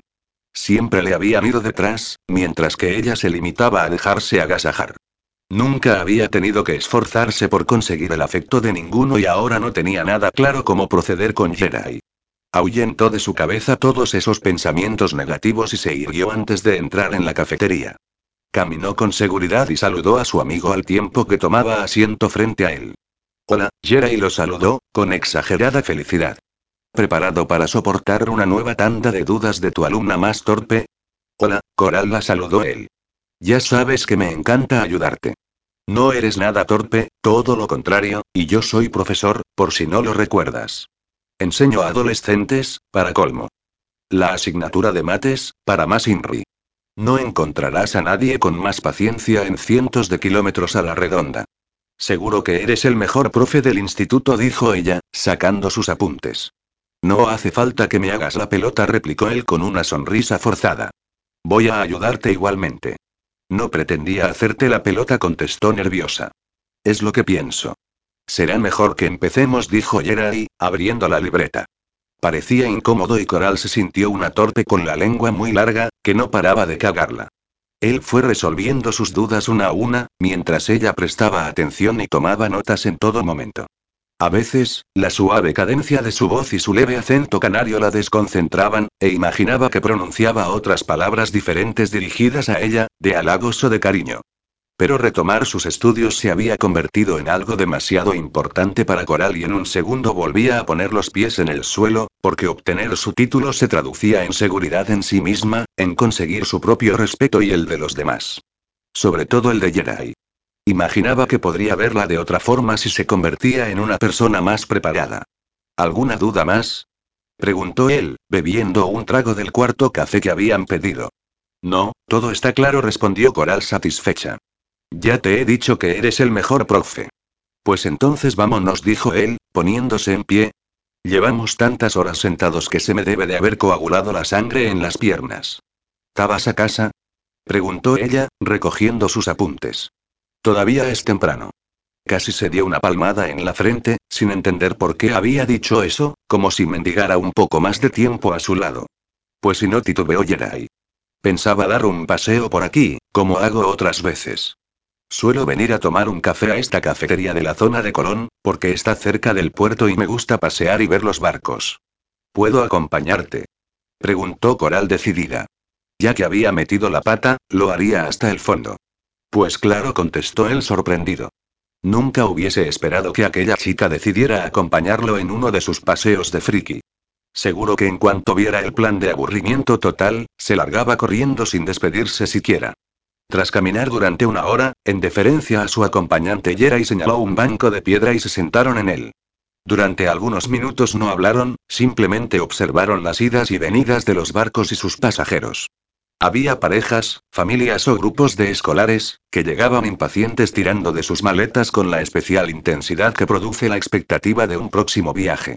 Por el contrario, todos los que volvían, arrastraban ya su equipaje de mala gana y en sus rostros se dibujaba el cansancio y la tristeza del final de sus vacaciones. Despedidas de unos, reencuentros de otros. ¿Haces esto muy a menudo? Preguntó Coral rompiendo el silencio.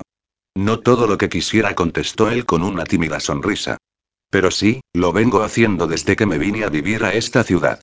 Un día, cuando llevaba aquí tan solo unos meses, durante el primer año de universidad, acabé aquí por casualidad e hice esto mismo, sentarme y contemplar los barcos y la gente. Sentía nostalgia de mi tierra y, durante unos momentos, imaginaba que cogía uno de esos barcos y volvía a casa. ¿Echas de menos tus islas? Le preguntó ella. El melódico acento de Yera y volvía a envolverla como una capa de tranquilidad, y no dudó en acurrucarse contra su hombro. Tengo el corazón dividido, contestó él. Sí, echo de menos Canarias, pero cuando me voy allí de vacaciones, siento que parte de mí ya pertenece a este lugar y anhelo volver. Se embaró ligeramente al notar la cabeza de coral sobre su hombro. Su aliento tibio le calentaba el cuello y un escalofrío ardiente le recorrió la columna de arriba abajo. Perdona, dijo ella, al notar su incomodidad, pero estoy cansada. Llevo varias noches estudiando hasta tarde y se me cierran los ojos de sueño. Eso es la aburrida compañía, replicó Yera y refiriéndose a sí mismo. No. exclamó Coral sin levantar la cabeza. Es la paz que me transmites. Al abrir los ojos, contempló la curva de su cuello y la línea de su mandíbula. Tenía la piel suave y olía bien, a limpio, a loción de afeitar y suavizante para la ropa. Observó su perfil, de rasgos delicados y poco marcados, donde destacaba la silueta de su boca, de labios llenos y suaves. Por instinto o por inercia, nunca lo supo, Coral depositó sus labios en la tibia piel de su cuello. Jerry, sorprendido por el excitante contacto, giró la cara y, sin esperarlo, colocó su boca a un milímetro de la de ella. Coral aprovechó el momento de confusión para besarlo, posando sus labios sobre los de él y su mano sobre su mandíbula. Con reticencia, Jerry abrió ligeramente la boca y permitió que ella introdujera su lengua en una tierna caricia que lo calentó por dentro hasta límites peligrosos. Coral notó su tensión. Seguro que él no lo esperaba, seguro que no la deseaba, seguro que le recordaba a su hermana y con brusquedad, Jeray interrumpió el contacto y se levantó del banco, haciendo que ella casi se cayera de bruces sobre la superficie de piedra. Creo que ha llegado el momento de volver a casa, dijo aún embarado y malhumorado. Yo y no creía que te molestaría tanto, dijo ella aturdida. Pues sí, replicó él apretando los puños, me suele molestar que se rían de mí. ¿De qué estás hablando? Preguntó Coral, levantándose también. ¿Qué coño se supone que hace una chica como tú besando a un tío como yo? exclamó irritado. ¿Una chica como yo? repitió confusa. Sé que no debo de ser la chica de tus sueños. Tengo un pasado del que no me siento orgullosa precisamente. No tengo ningún título universitario y vivo de la caridad de mi hermana, de la que aún sigues enamorado. Un momento, Coral intentó interrumpir la yera y, sin éxito. Llevo el pelo demasiado corto, continuó ella con los ojos brillantes de lágrimas y estoy llena de cicatrices en mi cuerpo y en mi alma. Y, para colmo, estoy vacía por dentro y nunca podré tener hijos y... Basta, Coral. Gritó él. ¿Cómo puedes decir eso? Soy yo el que no pega contigo. El que no aspira a una chica como tú ni nunca lo hará. Claro. exclamó ella, con el rostro totalmente bañado en lágrimas. Porque quieres algo mejor. Yo no soy más que una especie de muñeca rota con demasiadas costuras. Solo estás conmigo por lástima, o porque en mi compañía te haces a la idea de que estás con Marina. No. Gritó Yera y cogiéndola por los hombros. No pegamos porque yo soy un aburrido profesor de matemáticas sin ningún atractivo, y tú eres una chica preciosa, que podría tener a cualquier tío mucho más interesante que yo. Eres guapa, divertida, lista y valiente. Eres la chica más especial que he conocido nunca. No me pareces nada aburrido, contestó Coral, sonriendo en medio de las últimas lágrimas. Me encanta estar contigo. Cuento las horas y los minutos que faltan para quedar, aunque sea con la excusa de estudiar. Yo creía que te aburrías como una ostra, dijo Jerry, con los ojos abiertos por la sorpresa. Que me soportabas porque me necesitabas, la historia de mi vida con las mujeres. Y yo creía que estabas conmigo porque soy igual a ella, respondió cabizbaja. Él todavía no había negado esa afirmación. Marina fue un bonito sueño, dijo Jerry, mucho más cerca de ella. Sacó un pañuelo del bolsillo y le enjugó con ternura las lágrimas. La quiero, pero reconozco que de otra forma. Siempre supe que estaba enamorada de otro y que estaba conmigo porque nos teníamos cariño. Pero lo que siento por ti es diferente. Le dio el pañuelo y tomó su rostro entre las manos. Y comenzaba a pensar que tendría la desgracia de las hermanas gemelas, que me enamoraría de las dos y ninguna de ellas se fijaría en mí jamás. Nunca antes he sentido nada parecido, Jerai contestó Coral sin dejar de mirarlo con adoración. Es tan fuerte que solo puede significar que estoy enamorada de ti. Oh, Coral susurró él, apoyando su frente en la de ella. Dime que no estoy soñando. Que una preciosa mujer como tú está diciendo que siente algo por mí. Y tú dime que, en realidad, no te importa mi pasado o que yo no sea una mujer completa. Eres perfecta, cariño, dijo Jerai. Tenía las manos enredadas entre sus oscuros mechones y besaba cada centímetro de su rostro. No lo dudes nunca. Siguió besándola y entonces Coral se echó en sus brazos, emocionada por las palabras que le decía.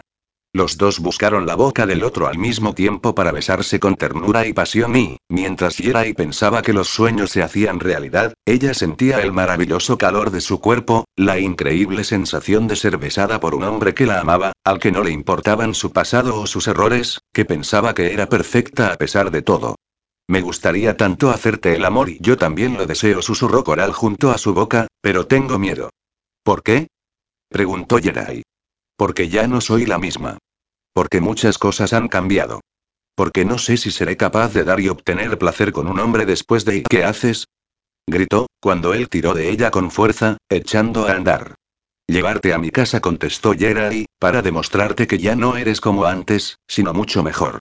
Solo 20 minutos más tarde, abría la puerta de su casa y hacía pasar a Coral, que entró algo titubeante, nerviosa e insegura. Había estado allí varias veces, estudiando o charlando, pero en esa ocasión era diferente. Sabía a lo que iban y, tal como le había dicho antes, tenía miedo. Llevaba mucho tiempo sin estar con nadie, su cuerpo y su mente habían cambiado y temía decepcionarlo.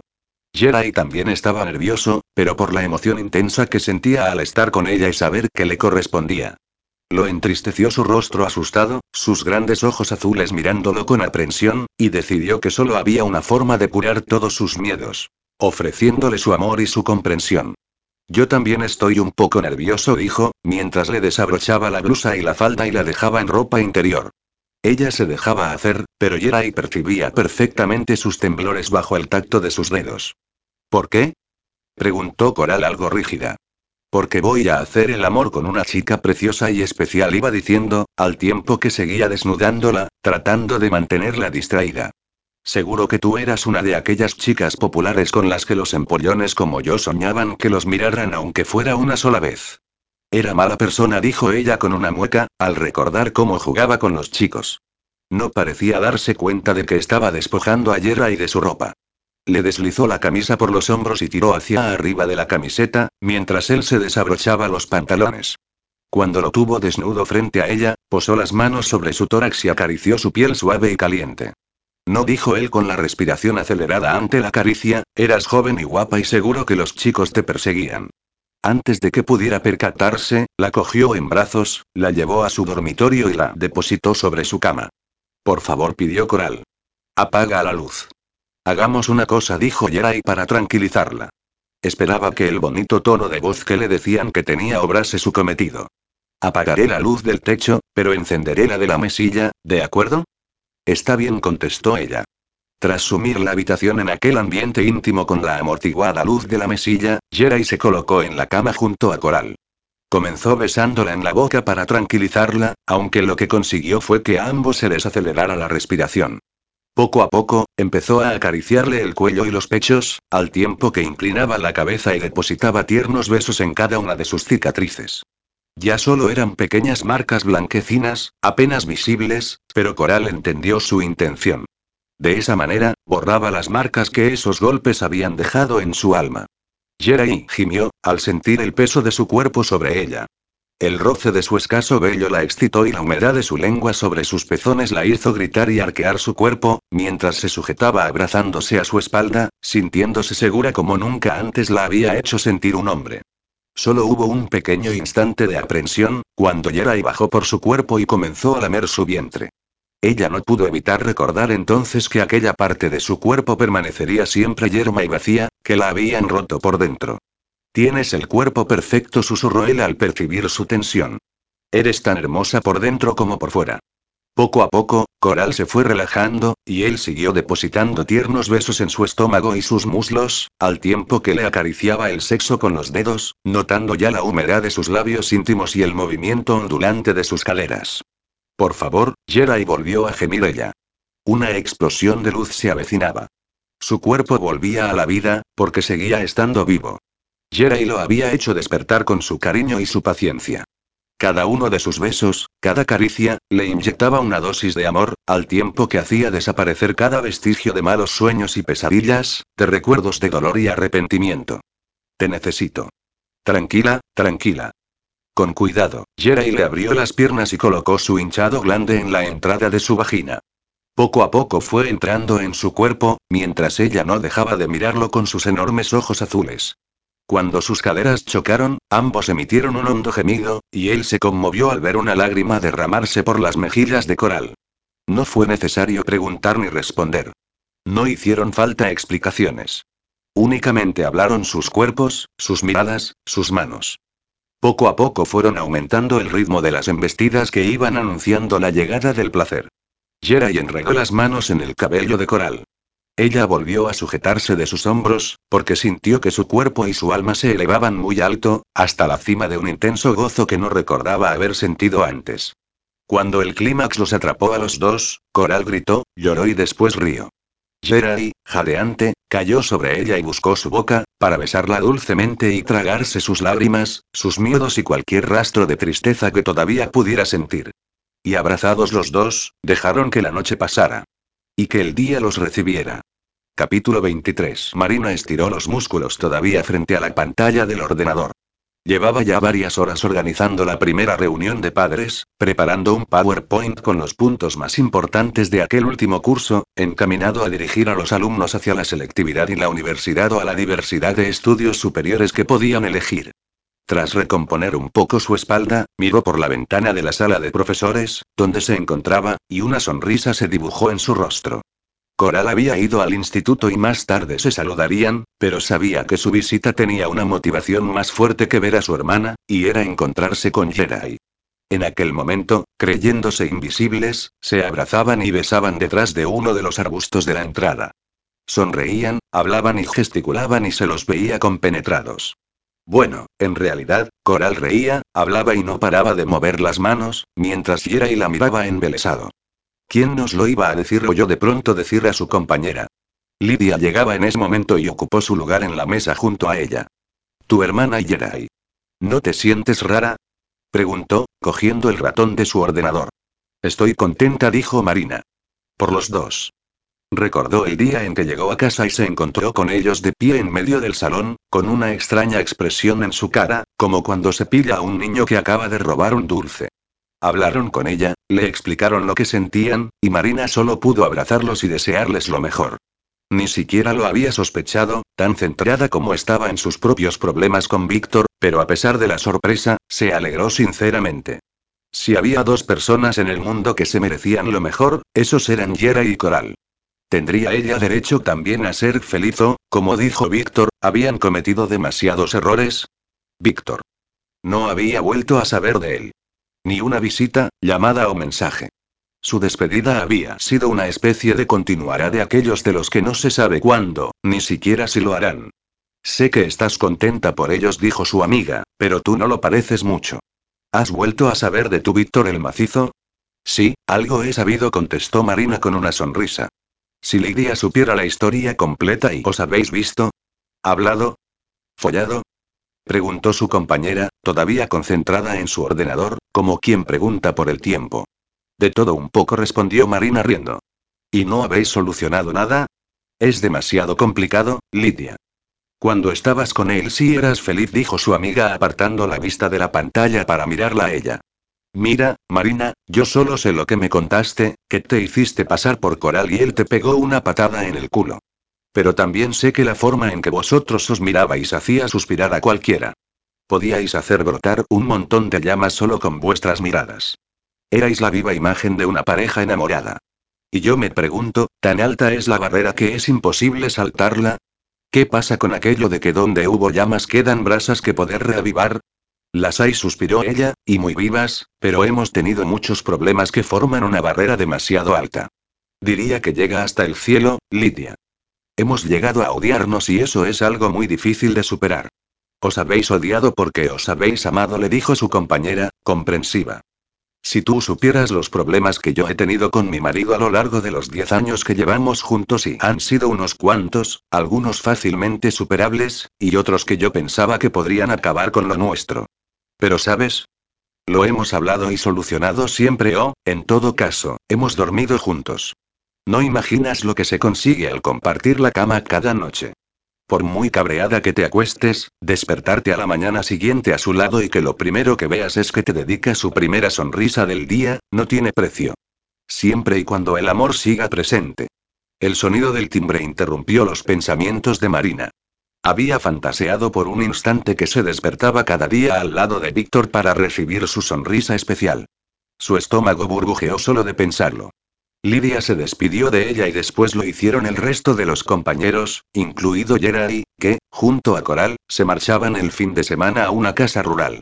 Marina sabía que marcharse de momento solo los fines de semana lo hacían por ella, para que no le resultara tan brusco volver a quedarse sola con su gato, pero sabía con certeza que estaban deseando vivir juntos y ya les había dicho que no le importaba en absoluto, que debían aprovechar el tiempo y la oportunidad que se les había concedido.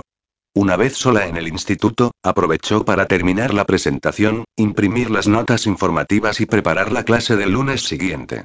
Miró el reloj.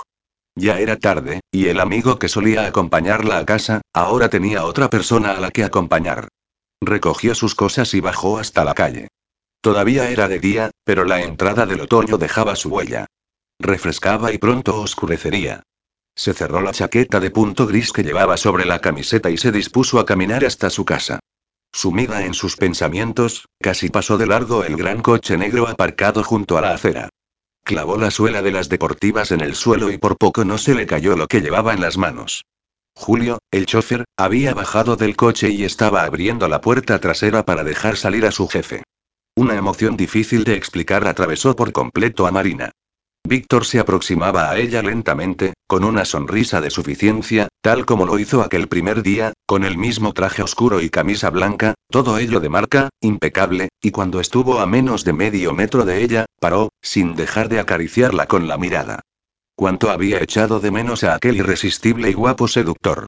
Hola, Marina, ¿cuánto tiempo le dijo él, igual que la primera vez que se vieron en aquel mismo lugar? A continuación, le quitó las gafas de montura oscura que llevaba y se las sustituyó por las de color violeta, que se sacó del bolsillo de la chaqueta. ¿Las has tenido tú todo este tiempo? preguntó Marina aturdida. No se han movido de aquí, contestó él. Me encanta cómo te quedan, susurró, o tal vez no recordaba lo encantadora que eres. Deslizó con suavidad el dorso de sus dedos por sus pómulos. Lamería ahora mismo estas preciosas pecas una a una. Volvía a caer con el mismo hombre, en el mismo lugar y escuchando las mismas palabras. Y volvería a hacerlo una y otra vez, todos los días de su vida, si fuese Víctor el que se presentara allí para tratar de ligar con ella. Y su corazón volvería a latir desbocado otra vez, las mariposas agitarían sus alas de nuevo y ella volvería a temer derretirse patéticamente sobre aquella acera en cada uno de sus encuentros con él. Hola, Víctor contestó. Esa vez al menos no tartamudeó. Estaba contenta porque él estaba allí y porque con el delicioso gesto de haber guardado sus gafas todo ese tiempo, le daba a entender que nunca la había olvidado. Era tan feliz, que únicamente sentía un deseo irrefrenable de echarse en sus brazos, llorar sobre su pecho y gritarle que lo amaba, como en el final de una comedia romántica. Pero él no parecía compartir ese pensamiento. Ni siquiera la había besado. Había faltado aquel primer beso que entonces le dio en la comisura de los labios y que cambió su vida para siempre. Esta vez lo haremos bien, dijo Víctor, como si le leyera el pensamiento. He pensado que vayamos a cenar a un tranquilo restaurante. Ya he hecho la reserva. ¿Nos vamos? preguntó, ofreciéndole el brazo. Prefería ir poco a poco, sin precipitarse, y ella lo respetó. Era mejor hacerlo despacio y bien. Había sido un bonito detalle recrear su primer encuentro después de aprender del pasado, como si con ello pretendiera decirle que debería haber sido a ella a la que conociera desde el principio. Pero ni un beso, siquiera. Claro, contestó Marina cogiéndolo del brazo. Se acomodaron en el coche y volvió a saludar a Julio. Se trataba de la situación con la que llevaba días soñando, en la que volvía a aquel elegante vehículo para irse con Víctor a donde fuera. Él estaba encantador, guapísimo y no dejaba de mirarla y sonreír. Entonces, ¿qué era lo que fallaba? La cena fue perfecta. La comida estaba deliciosa, el ambiente era íntimo y charlaron de forma cordial. Y Marina no dejaba de repetirse la misma letanía una y otra vez. Poco a poco. Vamos poco a poco. ¿Qué tal está Coral? Preguntó Víctor, cortando un trozo de carne. Bien contestó Marina. Ella apenas estaba comiendo y se dedicaba a esparcir un poco de comida aquí y allá. Sus heridas sanaron pronto, aunque las pesadillas tardaron algo más. Ahora ha retomado sus estudios y pronto se irá a vivir con un chico, profesor de matemáticas del instituto donde yo trabajo. Dio la explicación obviando su anterior relación con Jerai. La veo feliz y eso es lo que importa. Me alegro mucho, dijo Víctor. De veras. Yo también espero que sea feliz. Nunca podrá tener hijos, añadió Marina, sin apartar la vista de su plato. Estaba demasiado avanzado el embarazo de su y de vuestro, y se arrepintió de sacar a relucir el tema. Se suponía que ahora debían hacerlo mejor y no era buena idea remover el pasado. ¿Y tu hermano? Preguntó para cambiar de tema. ¿Cómo le va a Jin? No permiten que los pacientes se relacionen con nadie hasta que estén curados de sus adicciones. Los mantienen aislados hasta que puedan hablar entre ellos y ha de pasar aún un tiempo para que los familiares puedan hacerle una visita. A pesar de la tranquilidad que aparentaban sus palabras, Víctor no dejaba de hacer eso, aparentar. Clavó demasiado el cuchillo en la carne y el metal chirrió sobre la porcelana del plato. El recuerdo de su hija malograda lo entristecía y lo ponía nervioso. Marina también se sobresaltó con aquel sonido chirriante. La velada no estaba siendo como ella esperaba. Todo resultaba demasiado tenso. Era aconsejable no mencionar según qué temas, pero aquello se estaba pareciendo demasiado a llevar un apretado corsé. Víctor intentó comenzar una conversación más natural, ¿qué piensas hacer con respecto a Diana y a lo de seguir viviendo en la mansión? ¿No deberías plantearle que... Todo a su tiempo, Marina la cortó él. Ahora no quiero hablar de Diana. ¿Tampoco quieres hablar de futuro? Se quejó ella. Voy a pedir la cuenta, dijo él, soltando de golpe los cubiertos. Solo te he pedido un poco de tiempo. Claro, perdona, se excusó Marina. Se pusieron en pie en cuanto Víctor pagó con su tarjeta. Volvieron al coche, la llevó a su casa y se despidieron cordialmente. Una vez en su piso, Marina hundió los hombros y negó con la cabeza. ¿Qué demonios acababa de pasar? Corrió hacia la ventana del salón y se asomó a la calle esperando ver a Víctor apoyado en su coche mirando hacia arriba, esperándola a ella, sonriéndole, con algo más de vida que el maniquí que la había acompañado aquella noche. Pero no quedaba ya ni rastro del elegante vehículo. Sin más ganas de pensar, se entretuvo en preparar la comida de su gato y luego se desnudó para meterse en la cama. Tigre dio un salto hasta colocarse a sus pies, se lamió el rayado pelaje y dio un par de vueltas hasta hacerse un ovillo sobre las sábanas. Hoy hubiese preferido otra compañía, pero en fin, esto es lo que hay, murmuró Marina. Apagó la luz y estuvo despierta durante horas, mirando las aspas del ventilador del techo, intentando no pensar ni llorar ni moverse. Hacía tiempo que no estaba sola en casa y la ausencia de su hermana se hacía notar. Tras horas de insomnio, justo cuando parecía que el sueño se adueñaba de ella, el timbre de la puerta lo sobresaltó a los dos. Tigre se incorporó y bajó de un salto de la cama para encaminarse hacia la entrada, donde alguien seguía tocando el timbre con insistencia. ¿Quién coño y? refunfuñó Marina, inclinándose hacia la mirilla para mirar. Al reconocer a su visitante, abrió la puerta de golpe, estupefacta, sin importarle llevar unas bragas y una camiseta de algodón, el pelo enmarañado y tener las pestañas pegadas. Víctor. exclamó tirando de él y cerrando la puerta. ¿Qué te ha pasado, por Dios? Casi de todo dijo él dejándose caer en la puerta. Su elegante ropa estaba desgarrada, manchada de lo que parecía sangre, y su rostro había seguido el mismo camino. Tenía varios cortes y le salía sangre de la nariz y del labio inferior. Después de dejarte, le he dicho a Julio que me llevara al bar más cutre que conociera. He pedido un whisky doble y, cuando estaba a punto de beber un trago, he estrellado el vaso contra la cabeza rapada del camarero, que tenía pinta de ser el jefe de una banda de moteros.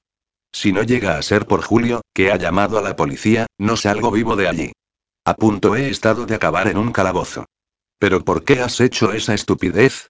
Gritó Marina exasperada. Por ti dijo Víctor, aferrándola de la cintura y arrinconándola contra la pared. Su rostro adoptó de pronto una expresión desesperada. Porque esta noche lo he intentado con todas mis fuerzas, Marina, pero no he podido. ¿Y a qué te refieres? preguntó ella aturdida. A hacerlo bien, a ir poco a poco para no volver a cagarla, pero eso es imposible contigo. Pegó su cuerpo al de ella y tomó su rostro entre las manos. Me moría por tocarte, por besarte. Me dolían las manos y la boca de deseo. Se apretó aún más contra su cuerpo y posó su frente sobre la de ella. He dejado que pase la noche sin decirte que me perdones, que te quiero, todo por el maldito miedo. Pero lo único que temo en estos momentos es no ser capaz de decírtelo. Te quiero, Marina, y no he dejado de hacerlo ni un segundo. Te quise poco después de conocerte y poco después supe que eras la mujer de mi vida, reconoció sin reparos. Te quise después de saber que me habías mentido y te eché de menos todas y cada una de las horas y minutos de aquellos días que permanecimos separados. Te quise en cuanto apareciste en mi casa para pedirme dinero y continué queriéndote cada vez que viniste a pagar tu deuda. Aunque para ti supusiese un sacrificio, para mí suponía volver a estar vivo. Todo volvía a tener un sentido si tú estabas allí, conmigo.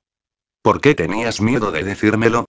preguntó ella, intentando no desmayarse, o que su corazón no se parase de un momento a otro. Su cercanía la hacía sentir en la gloria. El calor de su cuerpo la envolvía y su olor la hacía marearse por el puro placer de volver a sentirlo. Porque no sé cuáles son tus sentimientos, contestó con voz desesperanzada. Porque nunca he sabido qué sentías por mí y tengo miedo de preguntártelo y de escuchar tu respuesta. Tienes razón, dijo Marina, haciendo un esfuerzo sobrehumano por no gritar, nunca te he dicho lo que sentía. Y después me odiaste, continuó él, con toda la razón del mundo. Tal vez contestó ella. Te portaste como el mayor cabrón sobre la faz de la tierra. Perdóname, suplicó, mirándola por fin a los ojos, con expresión atormentada. Todavía sujetaba su rostro entre las manos. Con mi absurda proposición me aproveché, pues sabía que harías cualquier cosa por tu hermana y, de esa forma, volvería a tenerte. Preferí que me odiaras a perderte de nuevo. Creo que siempre lo supe, susurró Marina, enlazando sus brazos alrededor del cuello de él, que seguías sintiendo algo por mí. Y creo que por eso accedí a tu proposición, porque, de alguna manera, volvíamos a estar juntos. Con respecto a tus dudas, añadió, rozando su áspera mandíbula con los labios, ya no te odio. Creo que nunca lo he hecho. En cuanto a lo que siento por ti, lo abrazó con fuerza y aproximó al máximo su boca al oído de él. Te quiero, Víctor le susurró decidida. Te quiero, te quiero, te quiero, te quiero y su aliento y sus palabras penetraron en el oído y en la mente de Víctor, provocándole la emoción más fuerte que hubiese sentido nunca. Entre risas y lágrimas, la alzó cogiéndola por la cintura y ella enroscó las piernas en las caderas de él. Aún con lágrimas rodando hasta su barbilla, Marina reía, libre al saber que por primera vez le había confesado sus sentimientos a Víctor. Él, por su parte, volvió a apoyarla contra la pared y comenzó a devorar su boca, lamiendo y mordiendo sus labios y su lengua, mientras deslizaba las manos bajo sus bragas y amasaba sus glúteos. Sentir su piel suave y caliente bajo la palma de las manos lo volvía loco y besarla lo aturdía. Su cuerpo recién salido de entre las sábanas estaba caliente y apetecible y ya solo podía pensar en devorarlo entero. Te quiero, Marina gimió, al tiempo que la despojaba de la camiseta y acariciaba sus pechos con deleite, y ojalá hubieses sido tú, añadió, apretándola con fuerza entre sus brazos hasta casi dificultarle la respiración. Deberías haber sido tú y qué y qué quieres decir. Jadeó ella, al sentir su lengua caliente sobre los pezones.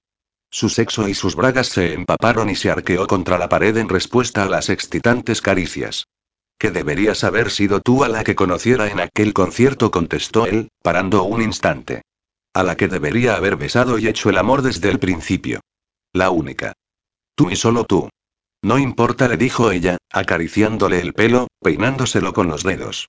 Te conocí por un absurdo intercambio lleno de remordimientos. Te amé a pesar de una absurda proposición y una absurda venganza. Y seguiré haciéndolo en espera de nuestra absolución por los errores cometidos. Y ahora hazme el amor en mi cama, Víctor. Con un gruñido, él la separó de la pared y la sujetó por los glúteos, mientras se dirigía a su dormitorio entre besos húmedos y ardientes. Una vez allí, Marina cayó sobre la cama, con tan solo las braguitas puestas, y abrió los brazos en espera de que Víctor se lanzara sobre ella. Un momento titubeó él, dando un paso atrás. esta cama y conviviste con otro hombre el tiempo que estuvimos separados. Víctor y Marina se incorporó un poco y lo miró confusa. No puedo hacerte el amor en la cama que has compartido con otro, dijo cabizbajo. ¿Dónde habéis hecho el amor? ¿Dónde habéis dormido o hablado? ¿Dónde has compartido tus noches con otro? Pues tú te acostaste conmigo varias veces en tu habitación, en la cama donde te tiraste a todas aquellas mujeres, dijo ella, tratando de hacerle entender. La última mujer que pasó por mi cama, aunque no hiciésemos nada, fuiste tú, confesó, el día que fuiste a conocer a mi padre. Después de morir él, las recibía en cualquiera de las habitaciones de invitados. Aún así, no deberías pensar ahora en eso, dijo Marina, tratando de tranquilizarlo. Su confesión la había tranquilizado bastante a ella. Sí, lo sé, lo sé, dijo Víctor tironeándose del cabello, es irracional y estás en todo tu derecho de recordarme que yo estuve con muchas mujeres, pero ¿y pero? repitió Marina, levantándose de la cama, acercándose a él y mirándolo con ternura. Pero yo no amé a ninguna, susurró él, aunque te parezca una torpe excusa. Lo sé, dijo Marina acariciándole la mejilla. Yo sí quise ayer y le explicó, porque era mi amigo y estuvo conmigo cuando más sola y desgraciada me sentía. Pero nunca dejé de amarte ni de pensar en ti y creo que él lo supo siempre. Por eso merece todo mi respeto. Jamás me perdonaré haberte insultado y dejado sola cuando descubrí que os habíais intercambiado, dijo Víctor, dejándose caer contra el marco de la puerta. Su hermoso rostro expresaba dolor y arrepentimiento. Debí entenderte desde el principio, saber que lo habías hecho por tu hermana, igual que yo hacía cosas irracionales por mi hermano. Debería haberte admirado en lugar de censurado, y decirte lo valiente que me pareció todo lo que hiciste. Tú debiste y yo debí, replicó Marina algo exasperada. Yo debí haber hecho esto y tú debiste haber hecho lo otro, y no nos vamos a conceder el perdón el uno al otro. Lo cogió del brazo y se dirigió al salón, donde lo hizo sentar en el sillón de su rincón de lectura. No pasa nada, Víctor. No lo haremos en mi cama si tú no quieres. Por muy pequeña que sea, en mi casa sobran sitios. Aguzaremos el ingenio. Sin perder más el tiempo, se quitó las braguitas y se quedó desnuda frente a él, antes de agacharse para poder desnudarlo también. En pocos segundos, con clara determinación en todos sus movimientos, le había despojado de toda su ropa, incluidos zapatos y calcetines. Se contemplaron unos instantes.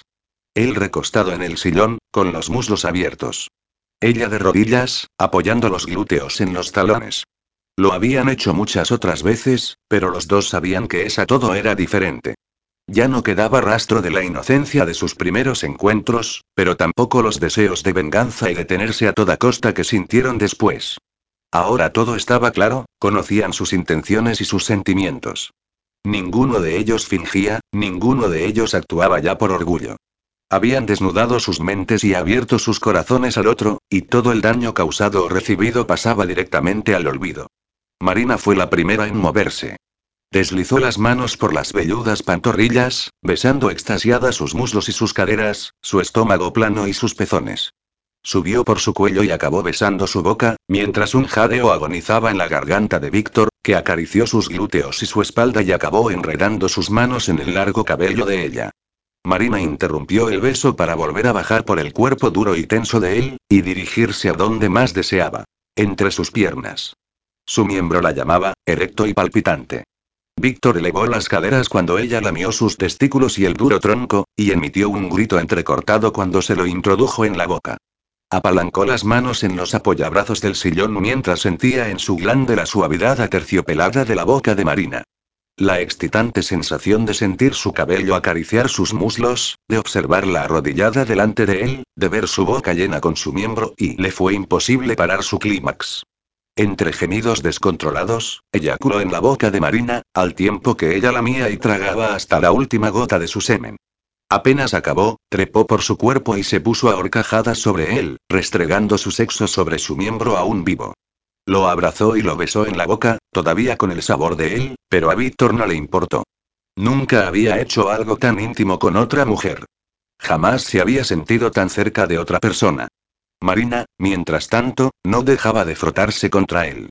Llevarlo al orgasmo con su boca siempre la había excitado al máximo y estaba a punto de alcanzarlo ella también. Víctor, que conocía su cuerpo como nadie, la aferró de la cintura para poder lamer sus pechos.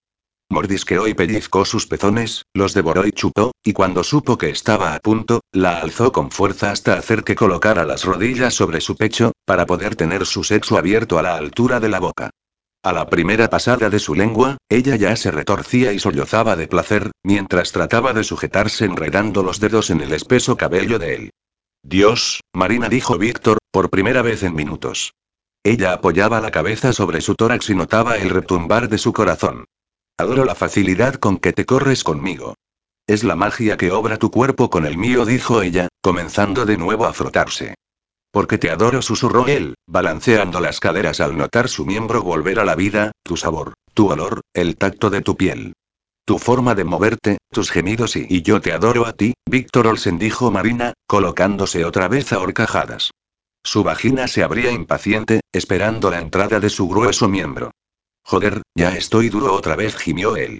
Sin avisarla, la cogió de la cintura y le dio la vuelta, de manera que quedara sentada de espaldas a él. Probémoslo así. Sí, poco a poco, Marina bajó su cuerpo hasta sentir por completo su miembro alojado dentro de ella y sus glúteos posarse sobre los muslos de él.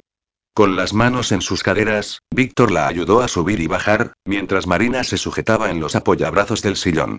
Nunca lo había hecho en esa postura y, a pesar de que echaba de menos poder ver su rostro, tocarlo o besarlo, la penetración resultaba aún más honda y sentía su miembro golpear el mismo centro de su ser. Cuando los dos juntos alcanzaron el orgasmo, el sonido de sus gritos se mezcló con un fuerte crujido de la madera del sillón, y, tras un último gemido, Marina cayó de espaldas sobre el pecho de Víctor, que la acogió con su cuerpo sudoroso y resbaladizo. Minutos más tarde, habían cambiado ligeramente la postura, pero no el lugar. El sillón de aquel acogedor rincón de lectura. Marina yacía satisfecha y desnuda, sentada sobre las piernas de Víctor, apoyada en su pecho. Se sentían agradablemente relajados y, a pesar de la leve incomodidad, hubiesen deseado seguir así durante horas y horas. Si hablé con Diana, dijo Víctor después. Le acariciaba la espalda y la cadera de forma lánguida, como si no existiese un mañana. Cuando mi hermano se marchó al centro y me quedé solo con ella, le planteé la cuestión. ¿Qué le dijiste? preguntó Marina. No levantó la cabeza de su pecho, desde donde se dedicaba a escuchar los lentos latidos de su corazón y a enredar los dedos en el suave vello de su tórax. Le dije que podía quedarse la casa si ese era su deseo, contestó Víctor, dirigiendo la mirada al techo, pero que yo ya no podía seguir viviendo allí con ella. Hizo que Marina colocara la barbilla sobre su pecho para poder mirarla mientras le hablaba. Después de morir mi padre y de perderte a ti, me importaban una mierda Diana y sus desvaríos. Me dedicaba a sacar adelante la empresa y no echaba cuentas de las personas que me rodeaban. Apenas hablaba con mi hermano y mucho menos con ella. Me limitaba a ir a la mía, mientras Diana me parecía simplemente parte del decorado. ¿Y ella qué te ha dicho? preguntó Marina. ¿Te refieres a antes o después de soltar su siniestra carcajada en mi cara? contestó Víctor con una sonrisa mordaz. Me ha recordado que, según el testamento, en ese caso la empresa, las propiedades y la fortuna pasarían directamente a sus manos, aunque controlados por abogados y albaceas, y que mi hermano y yo recibiríamos una triste pensión y una patada en el culo. A veces no entiendo por qué mi padre tuvo que disponer algo así, se lamentó. Lo siento, Víctor le dijo Marina tras un suspiro. ¿No podríais llegar a alguna clase de acuerdo? Creo que hay suficiente para que podáis vivir todos cómodamente, y Diana no es tonta. Sabe que nadie como tú llevaría la empresa a lo más alto. Trabajas con el legado de tu familia y ningún abogado o accionista pondría el mismo empeño ni cariño que el que tú pones en todo lo que haces. Ella lo único que cree es que nunca renunciaré a mi herencia, que estoy dispuesto a sacrificar mi vida por ello, pero sabes que, Preguntó, incorporándose ligeramente en el sillón y acariciando la barbilla de Marina, ya no me importa nada, ni la empresa ni el dinero, nada, si no tengo la vida que yo quiero. Y lo que quiero es vivir contigo en nuestra casa, quiero casarme y tener hijos contigo.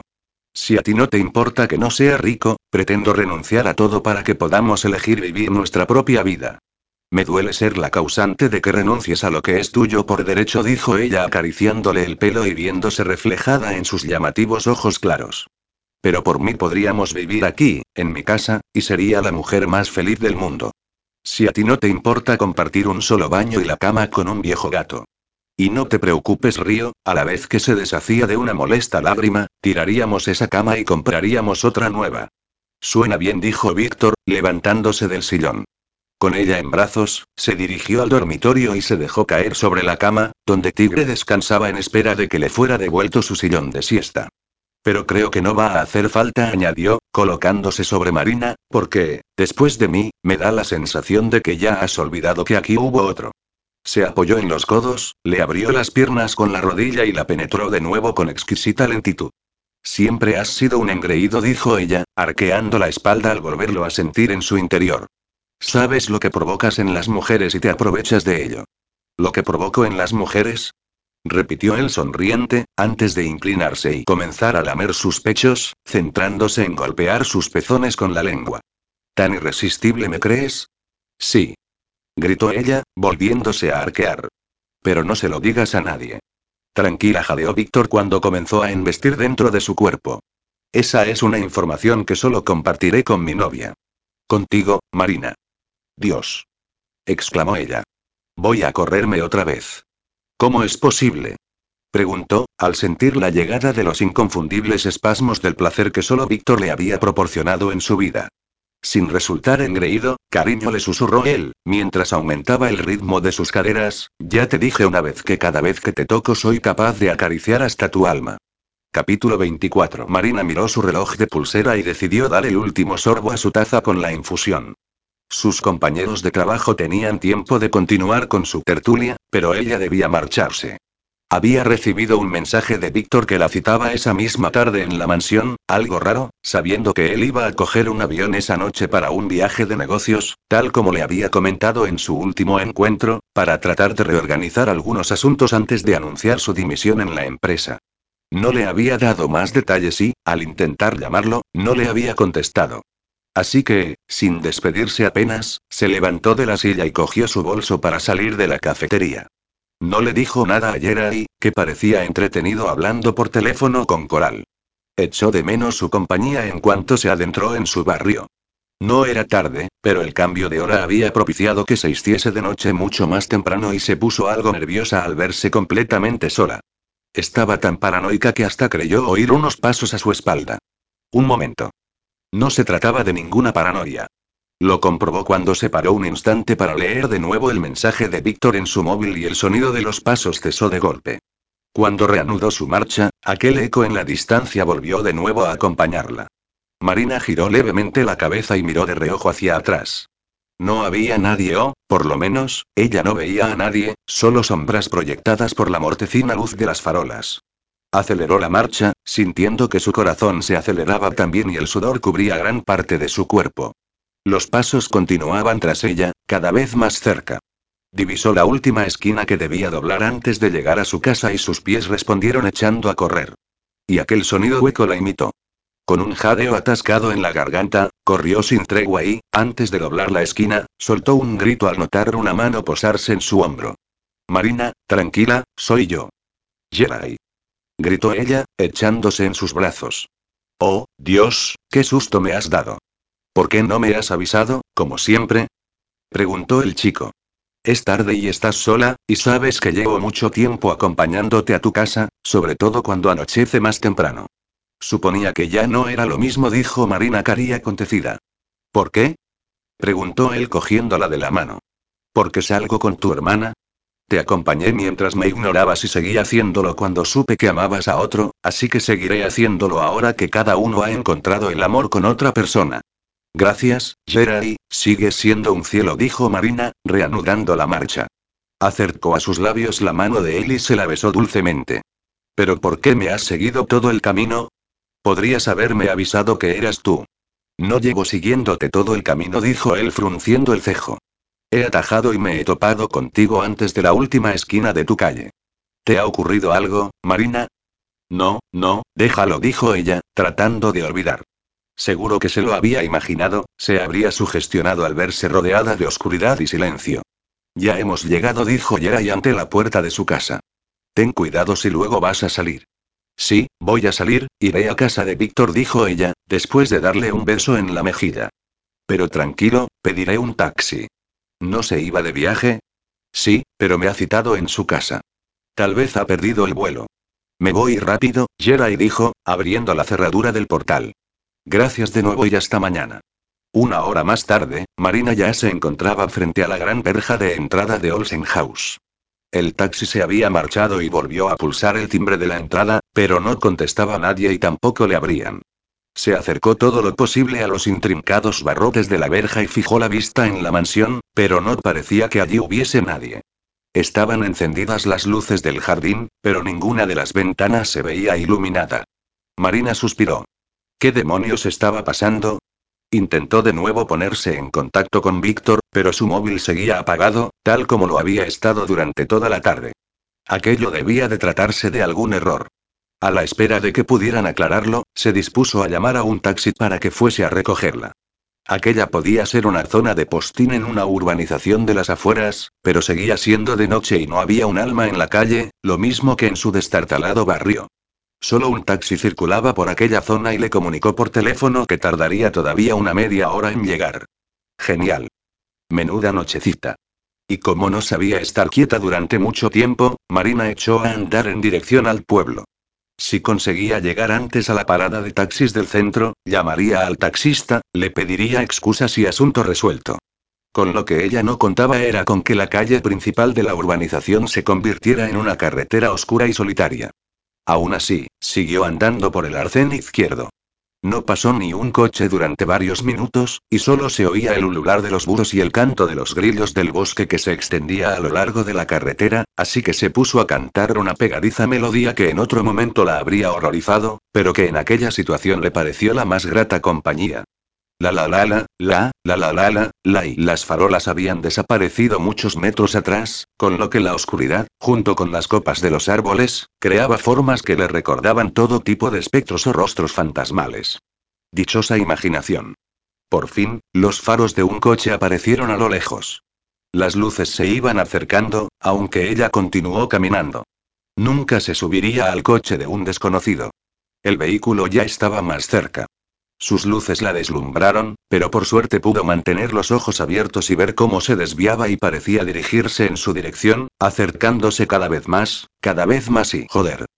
Marina, en un puro acto reflejo, en el último instante se lanzó contra el bosque y cayó sobre la maleza, notando el golpe en su costado y los arañazos en brazos y cara. Aturdida, se incorporó y divisó el resplandor rojo de las luces de freno del vehículo, que dio la vuelta y volvió a iluminarla con sus potentes luces blancas, que ahora ya no eran solo dos, sino que las acompañaban varias más en el techo del coche, que debía de ser un todoterreno. Eso no había sido un despiste de alguien que se había salido de la calzada. Habían querido atropellarla. ¿Pero quién? ¿Y por qué? Con determinación, se puso en pie y echó a correr entre la linde del bosque y la carretera, pensando que así tendría alguna posibilidad de toparse con algún coche y pedir ayuda. Pero por allí no pasaba nadie y, pese al pánico, le dio tiempo a pensar que jamás podría correr más que un coche, que no tenía ninguna posibilidad. Las lágrimas y los arañazos de los matojos surcaban su rostro, mientras el pánico y la desesperación dominaban su mente y su cuerpo. El sonido del motor ya rugía justo detrás de ella, el resplandor de las potentes luces la había alcanzado y, en un desesperado reflejo de supervivencia, pudo atisbar de reojo un terraplén que se abría entre dos gruesos troncos de pino, por donde se lanzó de cabeza con un grito de pánico. Rodó y rodó hasta chocar contra un montículo de tierra que la frenó en seco y, con un desgarrador gemido, se quedó tirada al fondo de aquel barranco. No supo cuánto tardó en abrir los ojos, si había llegado a estar inconsciente o si solamente había sido el aturdimiento del impacto, pero cuando se dio cuenta del lugar y la situación en que se encontraba, solo tuvo ganas de llorar y lamentarse. Pero ella nunca se había rendido. Eran ya demasiados años intentando salir adelante sin ayuda de nadie, sin unos padres que la guiasen o aconsejasen en cualquier situación. Ella solita había sido capaz de resurgir de sus cenizas una y otra vez. Con cuidado, comenzó a arrastrarse a través del bosque sobre las rodillas y las manos, cuidándose de no volver a la carretera y encontrarse con el conductor diabólico. Intuyó que debía ir en dirección contraria si quería llegar a la mansión otra vez, el único punto conocido de aquel fantasmagórico lugar. Lo difícil sería calcular cuándo debía comenzar a trepar para subir de nuevo. Probó una primera vez. Trepó sujetándose en raíces y plantas, ignorando la tibieza de la sangre que brotaba de la palma de sus manos, y se asomó. Únicamente la otra parte del bosque se divisaba al otro lado de la calzada. Volvió a bajar y continuó arrastrándose un tiempo indeterminado, sin ninguna referencia, oyendo retumbar en sus oídos su agitada respiración, hasta que volvió a intentarlo una segunda vez y, ¡voila! Allí estaba Olsen House. Agazapada, intentando mimetizarse con el asfalto, miró a uno y otro lado y, cuando se cercioró de que no había ningún coche esperando para poder atropellarla, cruzó a toda velocidad y se lanzó de lleno hacia la entrada de la gran mansión, que, por suerte, estaba abierta. Ni siquiera se paró a analizar el porqué de esa bendita suerte, simplemente siguió corriendo hasta el porche de la entrada principal.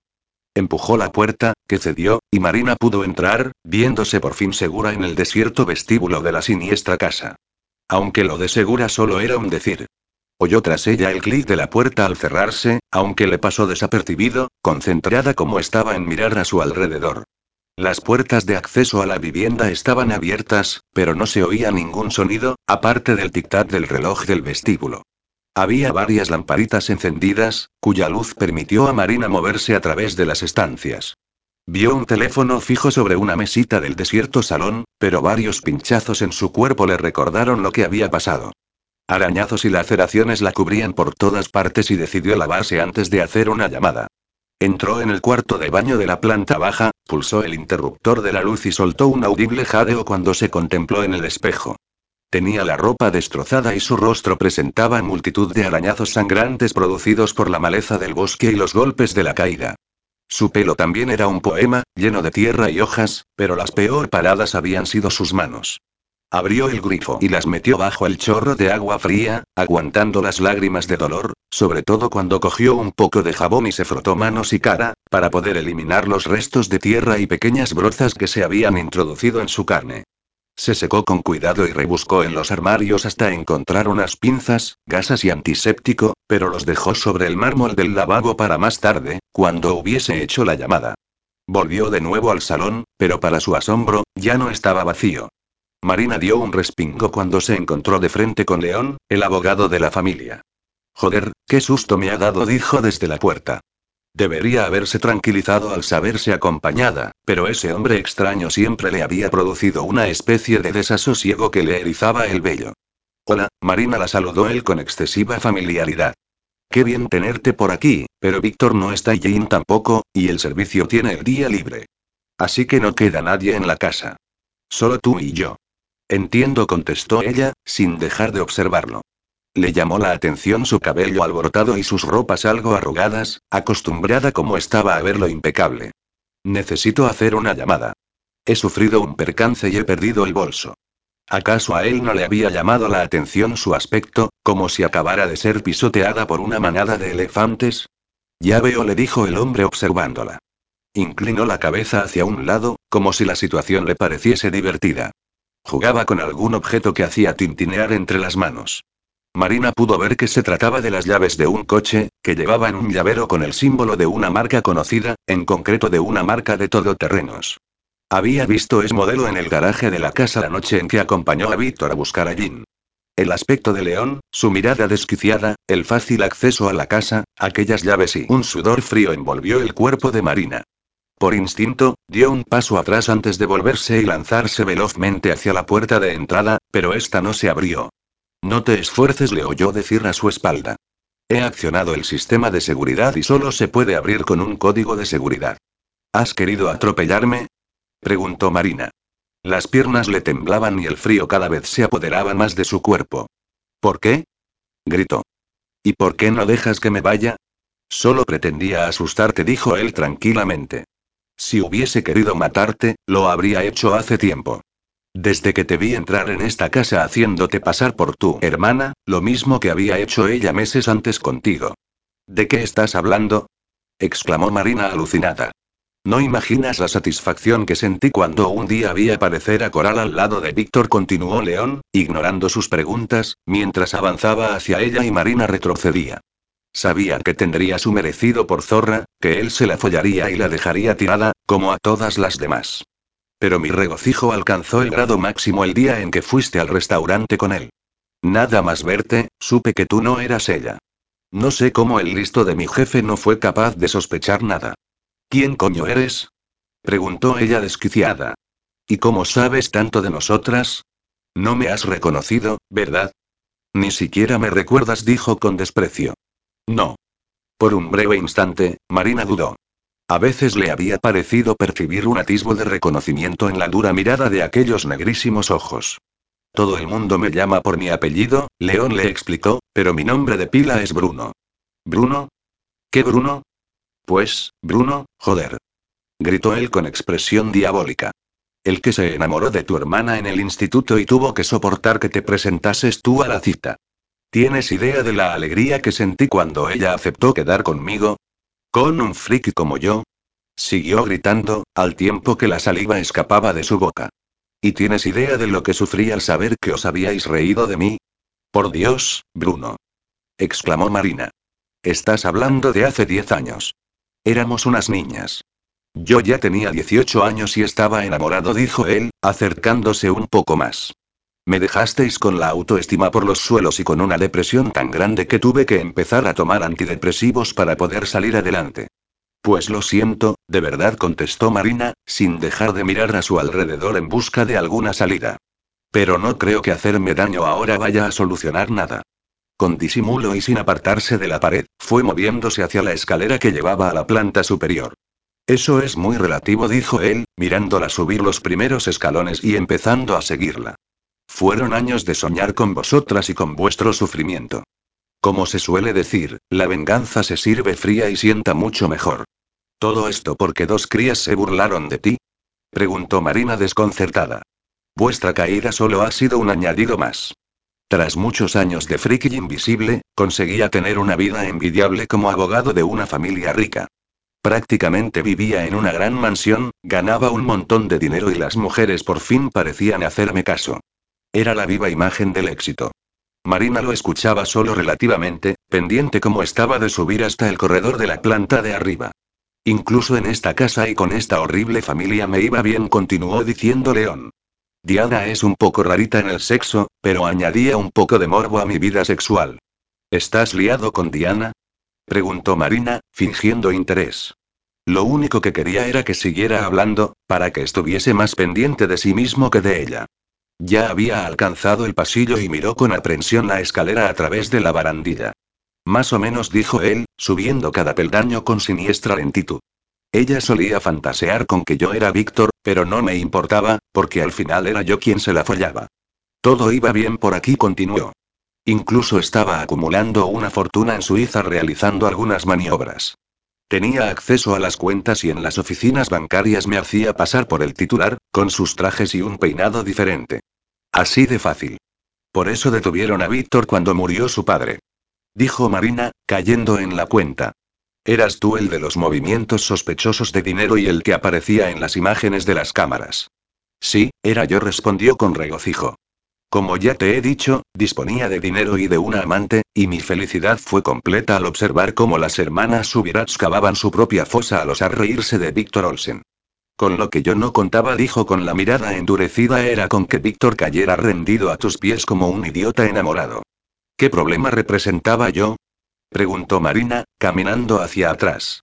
León ya había alcanzado los peldaños superiores y parecía cada vez más amenazante que Víctor se planteó por primera vez renunciar a todo, desaparecer de la mansión, dejar la empresa y convencer a su padre de que se marchara con todos vosotros.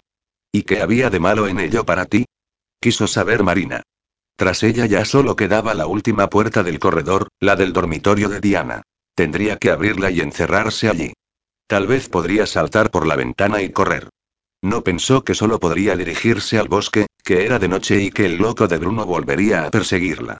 Si Víctor y Jane se marchaban, perdían su derecho a la herencia y tú y Diana os quedabais con todo, le dijo a Bruno. ¿Esa fortuna en manos de esa loca? exclamó. Bastante me había costado convencerla de que matar a disgustos a Jacob Olsen no nos beneficiaba en nada, que nadie llevaría nunca la empresa como Víctor. Pero aún así, decidisteis matarlo. Antes de que Marina pudiese accionar el pomo de la puerta, ésta se abrió de golpe para dejar paso a Diana. Llevaba un largo y blanquísimo salto de cama y sus negros cabellos refulgían sobre la blanca seda otorgándole un aspecto fascinante. Marina dio un salto y acabó arrinconada en el último hueco del corredor, separado del vestíbulo y el salón principal por una baranda de cristal y la altura de un piso. ¿Eso pensabas de mí, cariño? Le dijo Diana al abogado. ¿Que estaba loca? No sabía que estuvieses aquí, contestó él algo titubeante. No había caído en la cuenta de la dependencia de Diana de los somníferos. Llevo rato escuchando, respondió esta divertida y, para tu información, dijo dirigiéndose a Marina, sí, yo traté una y otra vez de matar a Jacob, pero no había forma de parar su corazón maltrecho sin levantar sospechas. Al final, el bueno de León me echó una mano y alteró su medicación, pero muy poco a poco, para que pareciera muerte natural. ¿Verdad, cariño? Nunca me pareció buena idea, replicó su amante, pero tuve que reconocer que al final la jugada salió bien, porque pudimos destapar el engaño de las gemelas y así matar dos pájaros de un tiro. Jacob Olsen moría, pero Víctor no renunciaba a la empresa, porque su amorcito había resultado ser una zorra mentirosa. Hasta que la he perdonado, ¿verdad? Tres cabezas se volvieron para mirar hacia la planta baja, y al ver a Víctor ante la puerta de entrada, Marina casi se desmaya de felicidad. No pongáis esa cara de pasmo, dijo él subiendo la escalera. Rara vez existe el crimen perfecto. Víctor. Gritó Marina, lanzándose a sus brazos cuando llegó a su lado. ¿Cómo es que has vuelto? Por un amigo tuyo, un tal Jerai. Llamó al aeropuerto y me dieron el mensaje. Le pareció extraño que te hubiese citado si me iba de viaje y decidió informarme de que estabas en mi casa. Bendito Jerai, dijo Marina con los ojos brillantes. Así que os volvimos a joder el invento. Víctor miró a la pareja de amantes, con un brazo alrededor de la cintura de Marina. Si ella volvía conmigo, yo ya no podría seguir viviendo en esta casa, decidiría renunciar a todo y eso no parecía satisfaceros. Así que pensasteis quitarla de en medio, como ya hicisteis con mi padre. Yo nunca quise matar a tu padre. Gritó León desquiciado. Y señalando a Diana, añadió. Fue ella la que me convenció. ¿No tenías suficiente con actuar como una loca y desgraciarnos la vida a mi hermano y a mí? Le preguntó Víctor a su madrastra. ¿Tenías también que convencer a este desgraciado de que te hiciese el trabajo? Eso creéis todos. Respondió Diana. ¿Que fue León quien mató a Jacob? Por favor, Río, no tenéis ni idea. La vitamina K no lo hubiese matado ni en diez años. Fui yo. Le provoqué aquel último infarto cuando la noche de su muerte decidí entrar en su dormitorio y contarle la verdad. ¿Qué verdad? preguntó Víctor, aguantándose las ganas de estrangularla en aquel mismo instante. La verdad de aquella petición que le hizo tu madre en su lecho de muerte, pidiéndole que cuidara de su hermana, cuando en realidad yo no era hermana de tu madre, era su hija. ¿De qué estás hablando? susurró Víctor, pálido. Joder, río ella, has puesto la misma cara que tu padre cuando se lo dije, mientras descansaba tranquilamente en su cama. No sé cómo fui capaz de esperar tanto. No tuve más que mostrarle todo el papeleo que me había dado ella, el día en que me hizo prometerle que nunca le diría nada a su marido. Fue una forma de matar tan elegante y zorra asesina. ¿Cómo pudiste? Le espetó Víctor. Si es verdad lo que dices, siento tanto asco de que seas mi hermana y por favor, hermanito lo cortó Diana con una siniestra carcajada, deberías alegrarte de nuestro parentesco. Nuestra madre se había quedado embarazada siendo adolescente y pudo rehacer su vida junto a tu padre, pero le mintió diciéndole que yo era su hermana pequeña. Supongo que le daría miedo que él pensara que era una cualquiera. Te metiste en nuestra cama sabiendo que eras nuestra hermana, dijo Víctor con odio, y no has parado de insinuarte a tu hermano, o sea yo, durante todos estos años. Estás más loca de lo que yo pensaba. Estás para encerrarte de por vida, añadió con desprecio. Vamos, vamos, dijo Diana, todavía entre risas, que no es para tanto. Tú y yo nunca llegamos a follar, aunque solo pensarlo me excitaba tanto, y cerró los ojos y se lamió el labio inferior. Eres una zorra gritó León, lanzándose contra ella. Todo este tiempo me has hecho creer que yo había matado al viejo y habías sido tú. León, por favor, me agotas, dijo ella con fastidio. Tú y yo lo pasamos bien y ya está. Deja de calentarme la cabeza. Tú y yo podríamos habernos ido de aquí sin tener que matar a nadie, continuó el abogado, a un palmo de ella. Yo tenía mucho dinero para pagar tus caprichos, pero no te pareció suficiente. Nunca nada te era suficiente. Pues claro que no. Replicó Diana con desprecio. Yo quería esta casa, yo quería este nombre y este prestigio y, ante todo, quería estar cerca de Víctor. Porque te quiero, le dijo a un alucinado Víctor, aunque mi forma de demostrarlo no te pareciera la correcta. Te deseé siempre y te quise. Siempre te he querido. Maldita arpía. Gritó León, cogiéndola de los hombros para zarandearla. Eso es incesto. cállate.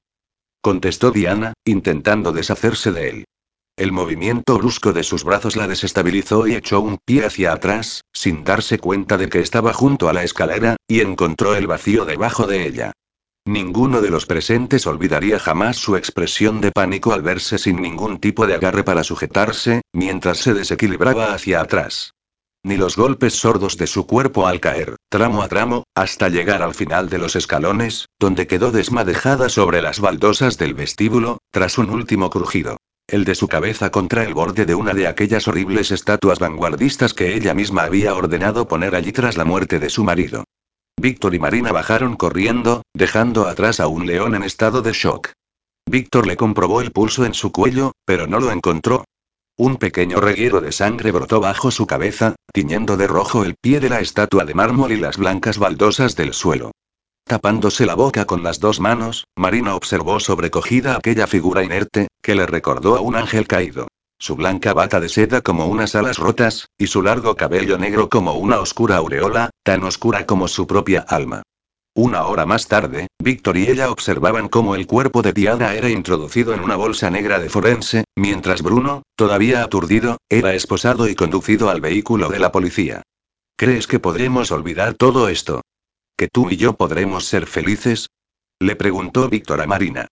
Los dos estaban sentados en los escalones de la entrada y él le pasaba un brazo por los hombros, mientras personas desconocidas, de la policía y los forenses, entraban y salían e invadían Olsen House.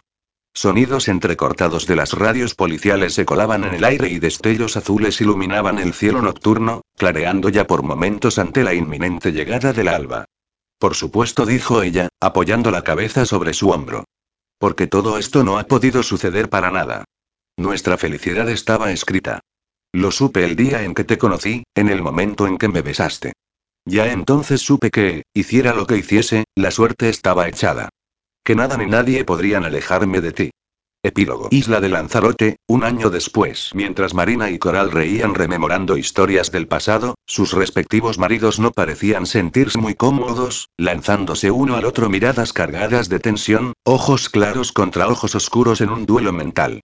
Cada uno sabía que el otro se había acostado con su mujer en un momento dado y, aunque aquello había quedado atrás y tenían mucho que agradecerse mutuamente, parecía que cierto instinto de macho era bastante difícil de ignorar. Afortunadamente, fueron relajándose con el paso de las horas, mientras observaban a sus respectivas mujeres tan felices por estar juntas de nuevo. Jera y Coral habían sido invitados por Víctor y Marina para pasar el fin de semana en su casa de Lanzarote, donde ahora vivían, después de que decidieran dejar atrás su ciudad y demasiados recuerdos oscuros. Coral y Jerry, por su parte, también habían fijado su residencia en las Canarias, concretamente en Tenerife, la isla natal de Jerry, donde vivía su familia, que habían acogido a Coral con los brazos abiertos. Ella se había adaptado rápidamente a vivir allí. Trabajaba desde casa diseñando páginas web, mientras su marido seguía con su trabajo de profesor en un instituto cercano. Aunque también era cierto que adaptarse a vivir en el paraíso podía ser bastante fácil para cualquiera. Marina no había dudado ni un segundo en aceptar la proposición de Víctor de marcharse a su refugio de Lanzarote, desde donde él podría ayudar a distancia a la gestión de la empresa junto a su hermano, que lo había relevado en el puesto y ahora estaba al frente del legado de su padre.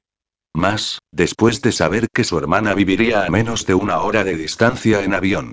También Marina seguía dando clases de literatura en un instituto de secundaria, a pesar de saber que el sueldo no le era necesario, casada como estaba con un rico empresario. Pero enseñar a amar la lectura siempre había sido su vida, su ilusión, y no pensaba renunciar al que había sido su sueño desde la adolescencia.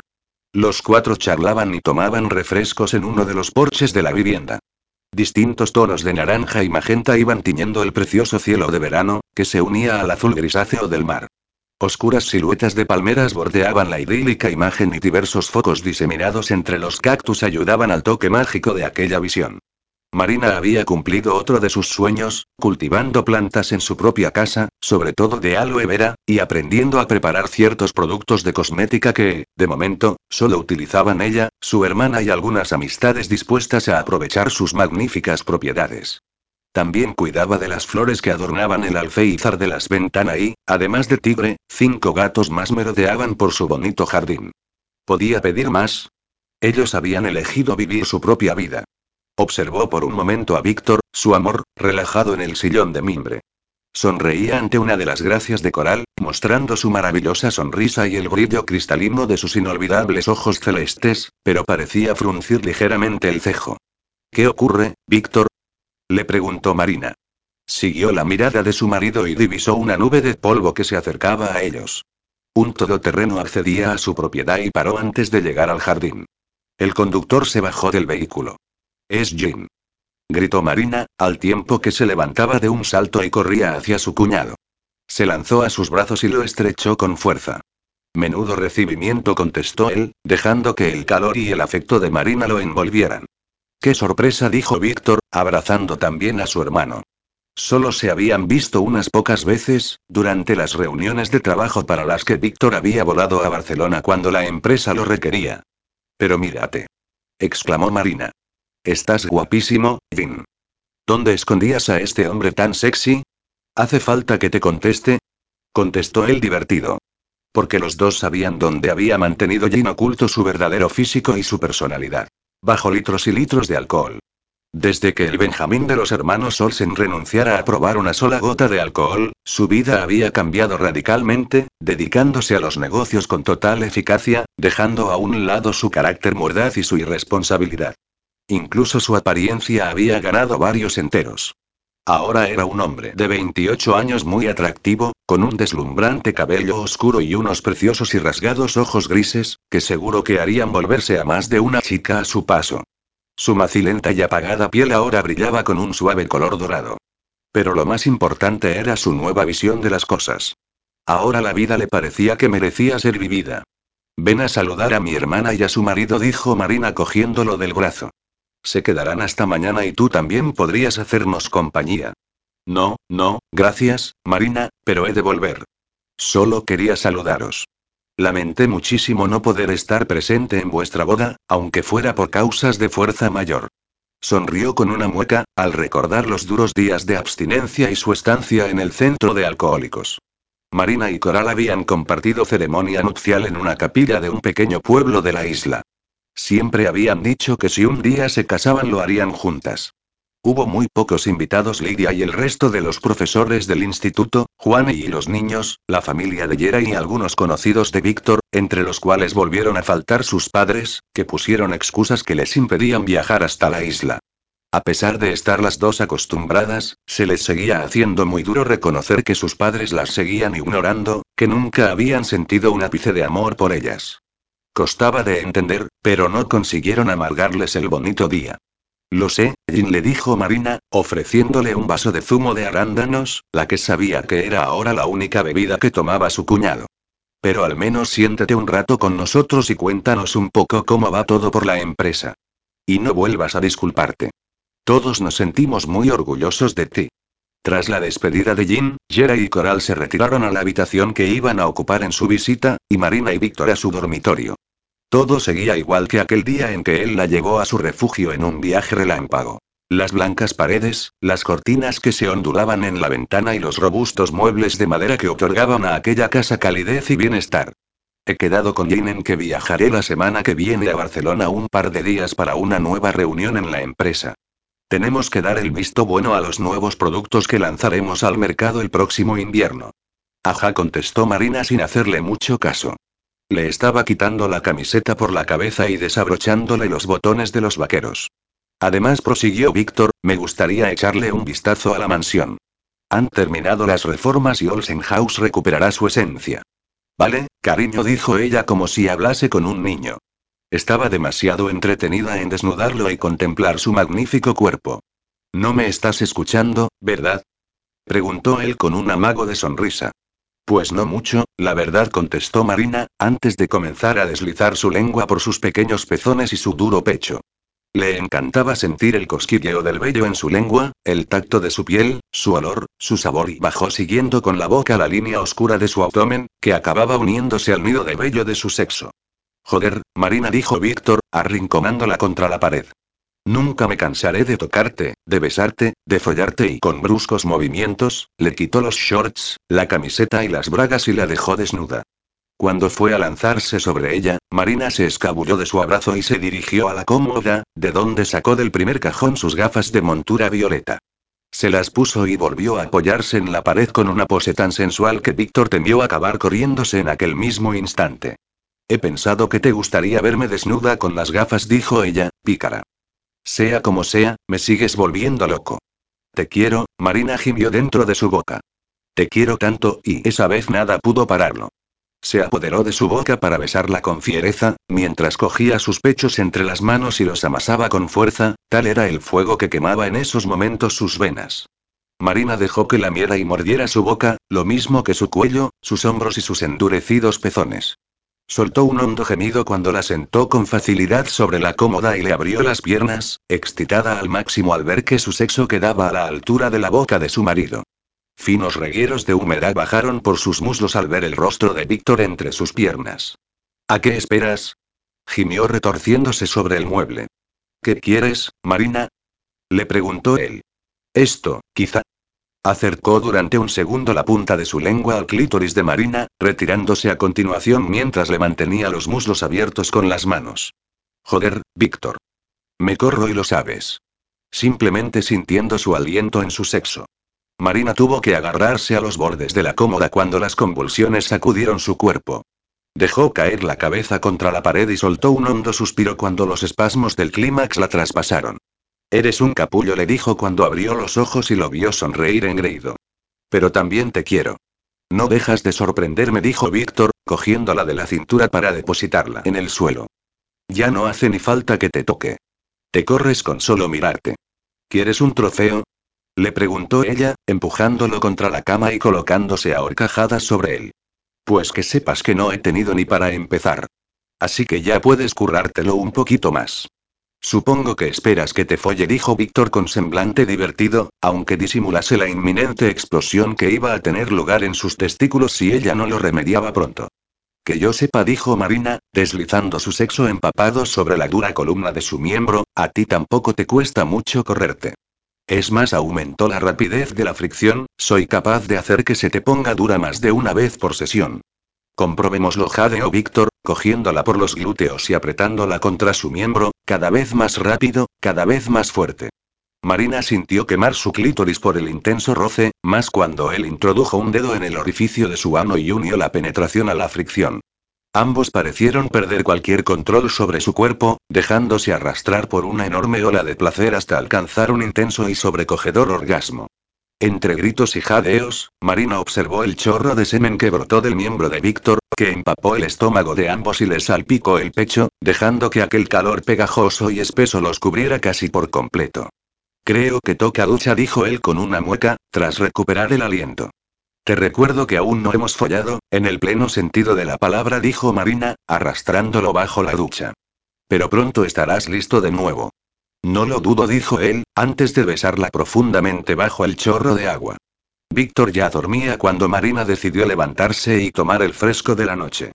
Con solo una camiseta y unas bralitas, sonrió cuando se encontró a Coral sentada en uno de los sillones acolchados del porche. Con las piernas cruzadas, no dejaba de admirar el cielo nocturno, que, como siempre en la isla, aparecía con muchas más estrellas de las que ellas pudiesen recordar. No intentes pedir ninguna estrella para ti, dijo Marina, sentándose ella a su lado. Como cuando éramos pequeñas y nos pedíamos una para cada una. Preguntó Coral con una sonrisa llena de nostalgia. Alguien me dijo una vez que no debemos privar al cielo de ninguna de ellas, porque entonces ya no sería el mismo cielo, le explicó Marina. Tranquila sonrió Coral, sin desviar la vista del manto estrellado. Ya me considero lo bastante afortunada como para tener que pedir además una estrella. Solo estoy admirando nuestra constelación. Ya la veo, dijo Marina, alzando también la vista. Y ahí están Castor y Pollux, las dos estrellas más brillantes. Somos nosotras, ¿recuerdas? Creo que era Pollux la más brillante, contestó Coral. El gemelo que era inmortal.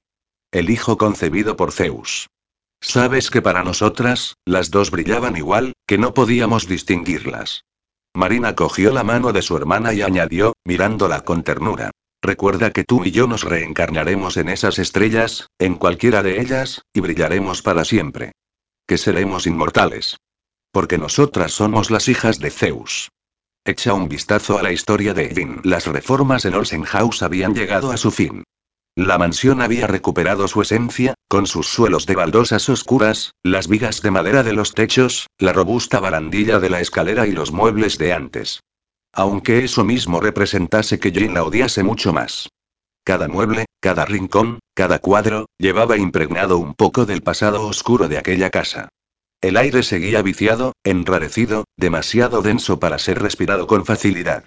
Pero eso precisamente era lo que él había querido, enfrentarse a sus fantasmas y a sus pesadillas, a años de oscuridad y miedos, para poder plantarles cara y poder decirles un día, he ganado.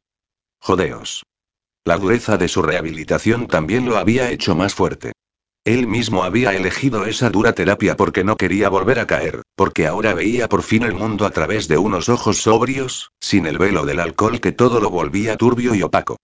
Tampoco era que fuese una gran ventaja ser consciente por fin de la realidad, pero en fin. Al menos ya no vivía en un mundo imaginario e imposible. Ahora vivía en el mundo real. Tras arduas discusiones con su hermano Víctor, había conseguido salirse con la suya en las dos cuestiones más importantes. Una. No vendería la casa, por mucho que Víctor le hubiese recomendado hacerlo o alquilarla e irse a vivir a cualquier otra propiedad de la familia. Aquella puñetera mansión no podría con él. 2. Sería él quien llevaría ahora el peso de la empresa. Por supuesto, Víctor confiaba en él, pero creía que era demasiado trabajo para uno solo de los hermanos Olsen. Jin lo animó a que dejara la ciudad y se retirara de vivir a su isla, con su preciosa mujer, y lo dejara a él estar al frente. Lo necesitaba. Necesitaba el trabajo como parte de la terapia de mantenimiento. Como cada día tras una larga jornada de trabajo todos los días habían pasado a ser iguales, Jin se dejó caer en el sofá, se deshizo el nudo de la corbata y colocó los pies sobre la mesita de centro. Aprovecharía que Amparo no andaba por allí para echarle la bronca como cada vez que lo veía hacer eso. ¿Un día duro? Le preguntó Julio, el chofer, entrando en el salón. Se sentó al lado de su jefe y lo imitó en la postura, colocando los pies sobre el cristal de la mesita. Llevaba dos vasos de zumo de arándanos, que dejó sobre sendos posavasos. Se atrevían a poner los pies sobre el mueble, pero dejar marcas en el cristal ya era tentar a la suerte. Amparo se había vuelto mucho más extrovertida y era la persona más eficiente para llevar la casa, pero también había perdido el miedo a sus jefes y no le importaba en absoluto ponerlos de vuelta y media cuando los veía ensuciar lo que ella había limpiado previamente. No lo suficiente, contestó Jin, tras beber un sorbo de zumo. ¿Algún momento bajo? Preguntó el chofer. Puedo sobrellevarlo, dijo Jin, pero todavía necesito mantener mi cuerpo y mi mente ocupados. Te entiendo, dijo Julio bebiendo también de su vaso. Recuerda siempre que puedes hacerlo. Que eres más fuerte. Julio se había convertido en el chofer particular de Jin tras la partida de Víctor. Durante los primeros días tras la rehabilitación, Jin aún se mostraba irascible, por no decir insoportable, pero Julio aguantó estoicamente sus malos modales. Al preguntarle por su infinita paciencia, Julio tuvo muy clara la respuesta. Empecé mi adicción al alcohol cuando era un adolescente. Empiezas con lo típico, bebiendo solo los fines de semana, para pasar luego a beber entre semana buscando cualquier excusa para hacerlo. Cuando tenía poco más de 20 años, era un puto borracho que a trancas y barrancas intentaba conseguir un título de ingeniería mecánica, y al que la sentencia por una pelea callejera llegó a ingresar en Alcohólicos Anónimos. Fue allí, al terminar la rehabilitación años después, donde conocí a Víctor Olsen. Tú te habías escapado, como tantas otras veces, y lo vi en la calle junto a su coche, despotricando por teléfono porque tú no aparecías y, para colmo, su coche no arrancaba. Me acerqué y me ofrecí a echarle un vistazo al motor. En cuanto toqué un par de cables, el coche arrancó a la primera. Vaya, muchas gracias, me dijo Víctor. Creo que los estudios de empresariales no incluyen la asignatura de mecánica. Supongo que para mí resulta fácil, contesté. No ha sido nada. Encantado de haberle ayudado. Un momento. Me llamó. ¿Te interesaría un puesto de chofer? Tendrías que encargarte del coche y de estar siempre disponible para mí. Para más facilidad, podrías ocupar la vivienda que hay sobre el garaje. Yo y titubeé alucinado salgo ahora mismo de Alcohólicos Anónimos. Desde hoy paso a ser un exalcohólico para siempre. Y tu sinceridad no ha hecho más que reafirmarme en mi proposición. Sube al coche y llévame a casa y Julio respondí. Me llamo Julio. Pues en marcha, Julio.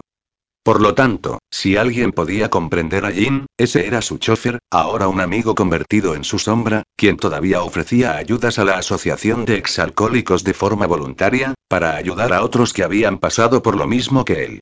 A pesar de que eran jefe y empleado, compartían edad, un pasado de borracheras y de problemas y un convencimiento real de que la recuperación era posible, lo que les había otorgado la fuerza necesaria para decidir vivir, y los había convertido en inseparables. Julio, de momento, se dedicaba a guiar a Jin. Aunque si lo que buscas es mantener ocupados cuerpo y mente, ya sabes la mejor alternativa, prosiguió Julio la conversación. Ya te veo venir, dijo Jin apurando el vaso. Mujeres. Exacto. Ya te he contado mi vida, Julio dijo el joven, exasperado. Aparte de Víctor y Marina, nadie más sabe esa historia. Sabes que después de lo de Diana, tardé años en iniciarme en el sexo debido a la vergüenza que sentía. Así que no hace falta que te recuerde que mi experiencia sexual se limita a polvos de borrachera, a orgías de sexo y alcohol en las que no conoces a nadie, no sabes dónde la metes ni recuerdas nada al día siguiente. Solo he follado con borrachas o colgadas, o con putas igualmente borrachas, y no tengo ni idea de cómo acercarme a una chica normal. Desde que he vuelto a la vida, creo que las únicas mujeres con las que he hablado son Marina, Amparo y mi secretaria, que está a punto de jubilarse. Pues entonces respondió Julio satisfecho, cruzando los pies sobre la mesa, ese va a ser mi próximo reto. En los próximos días, voy a dedicarme a instruirte sobre el intrincado mundo femenino. Ya verás cómo en poco tiempo te habrás convertido en un don Juan. Julio y antes de nada lo interrumpió el chofer, debes dejar de pensar en tu cuñada. No sé de qué me hablas, dijo tenso su jefe. Vamos, Jin, no intentes negarlo. Desde que conociste a Marina, te prendaste de ella, y cualquier mujer que conozcas a partir de ahora saldrá perdiendo en la comparación. Despréndete ese amor platónico de una vez y piensa en ella como en una especie de hermana. Esi, no entiendo qué me sucede con Marina, se lamentó Jin, frotándose la nuca. Es inteligente, bonita, valiente y encima te pone. Nunca podré encontrar a otra como ella y eso me frustra, respondió el joven, mirando al suelo algo turbado por aquella verdad. De momento dijo Julio, no pienses en amor, ni platónico ni de ningún otro tipo. Nos vamos a limitar a ligar con un buen número de chicas, tú y yo. Te confeccionaré una lista que será la envidia de cualquier tío. Ni siquiera sé cómo se hace, contestó Jin con una mueca. De eso me encargaré yo. Tú únicamente has de estar atento a mis indicaciones.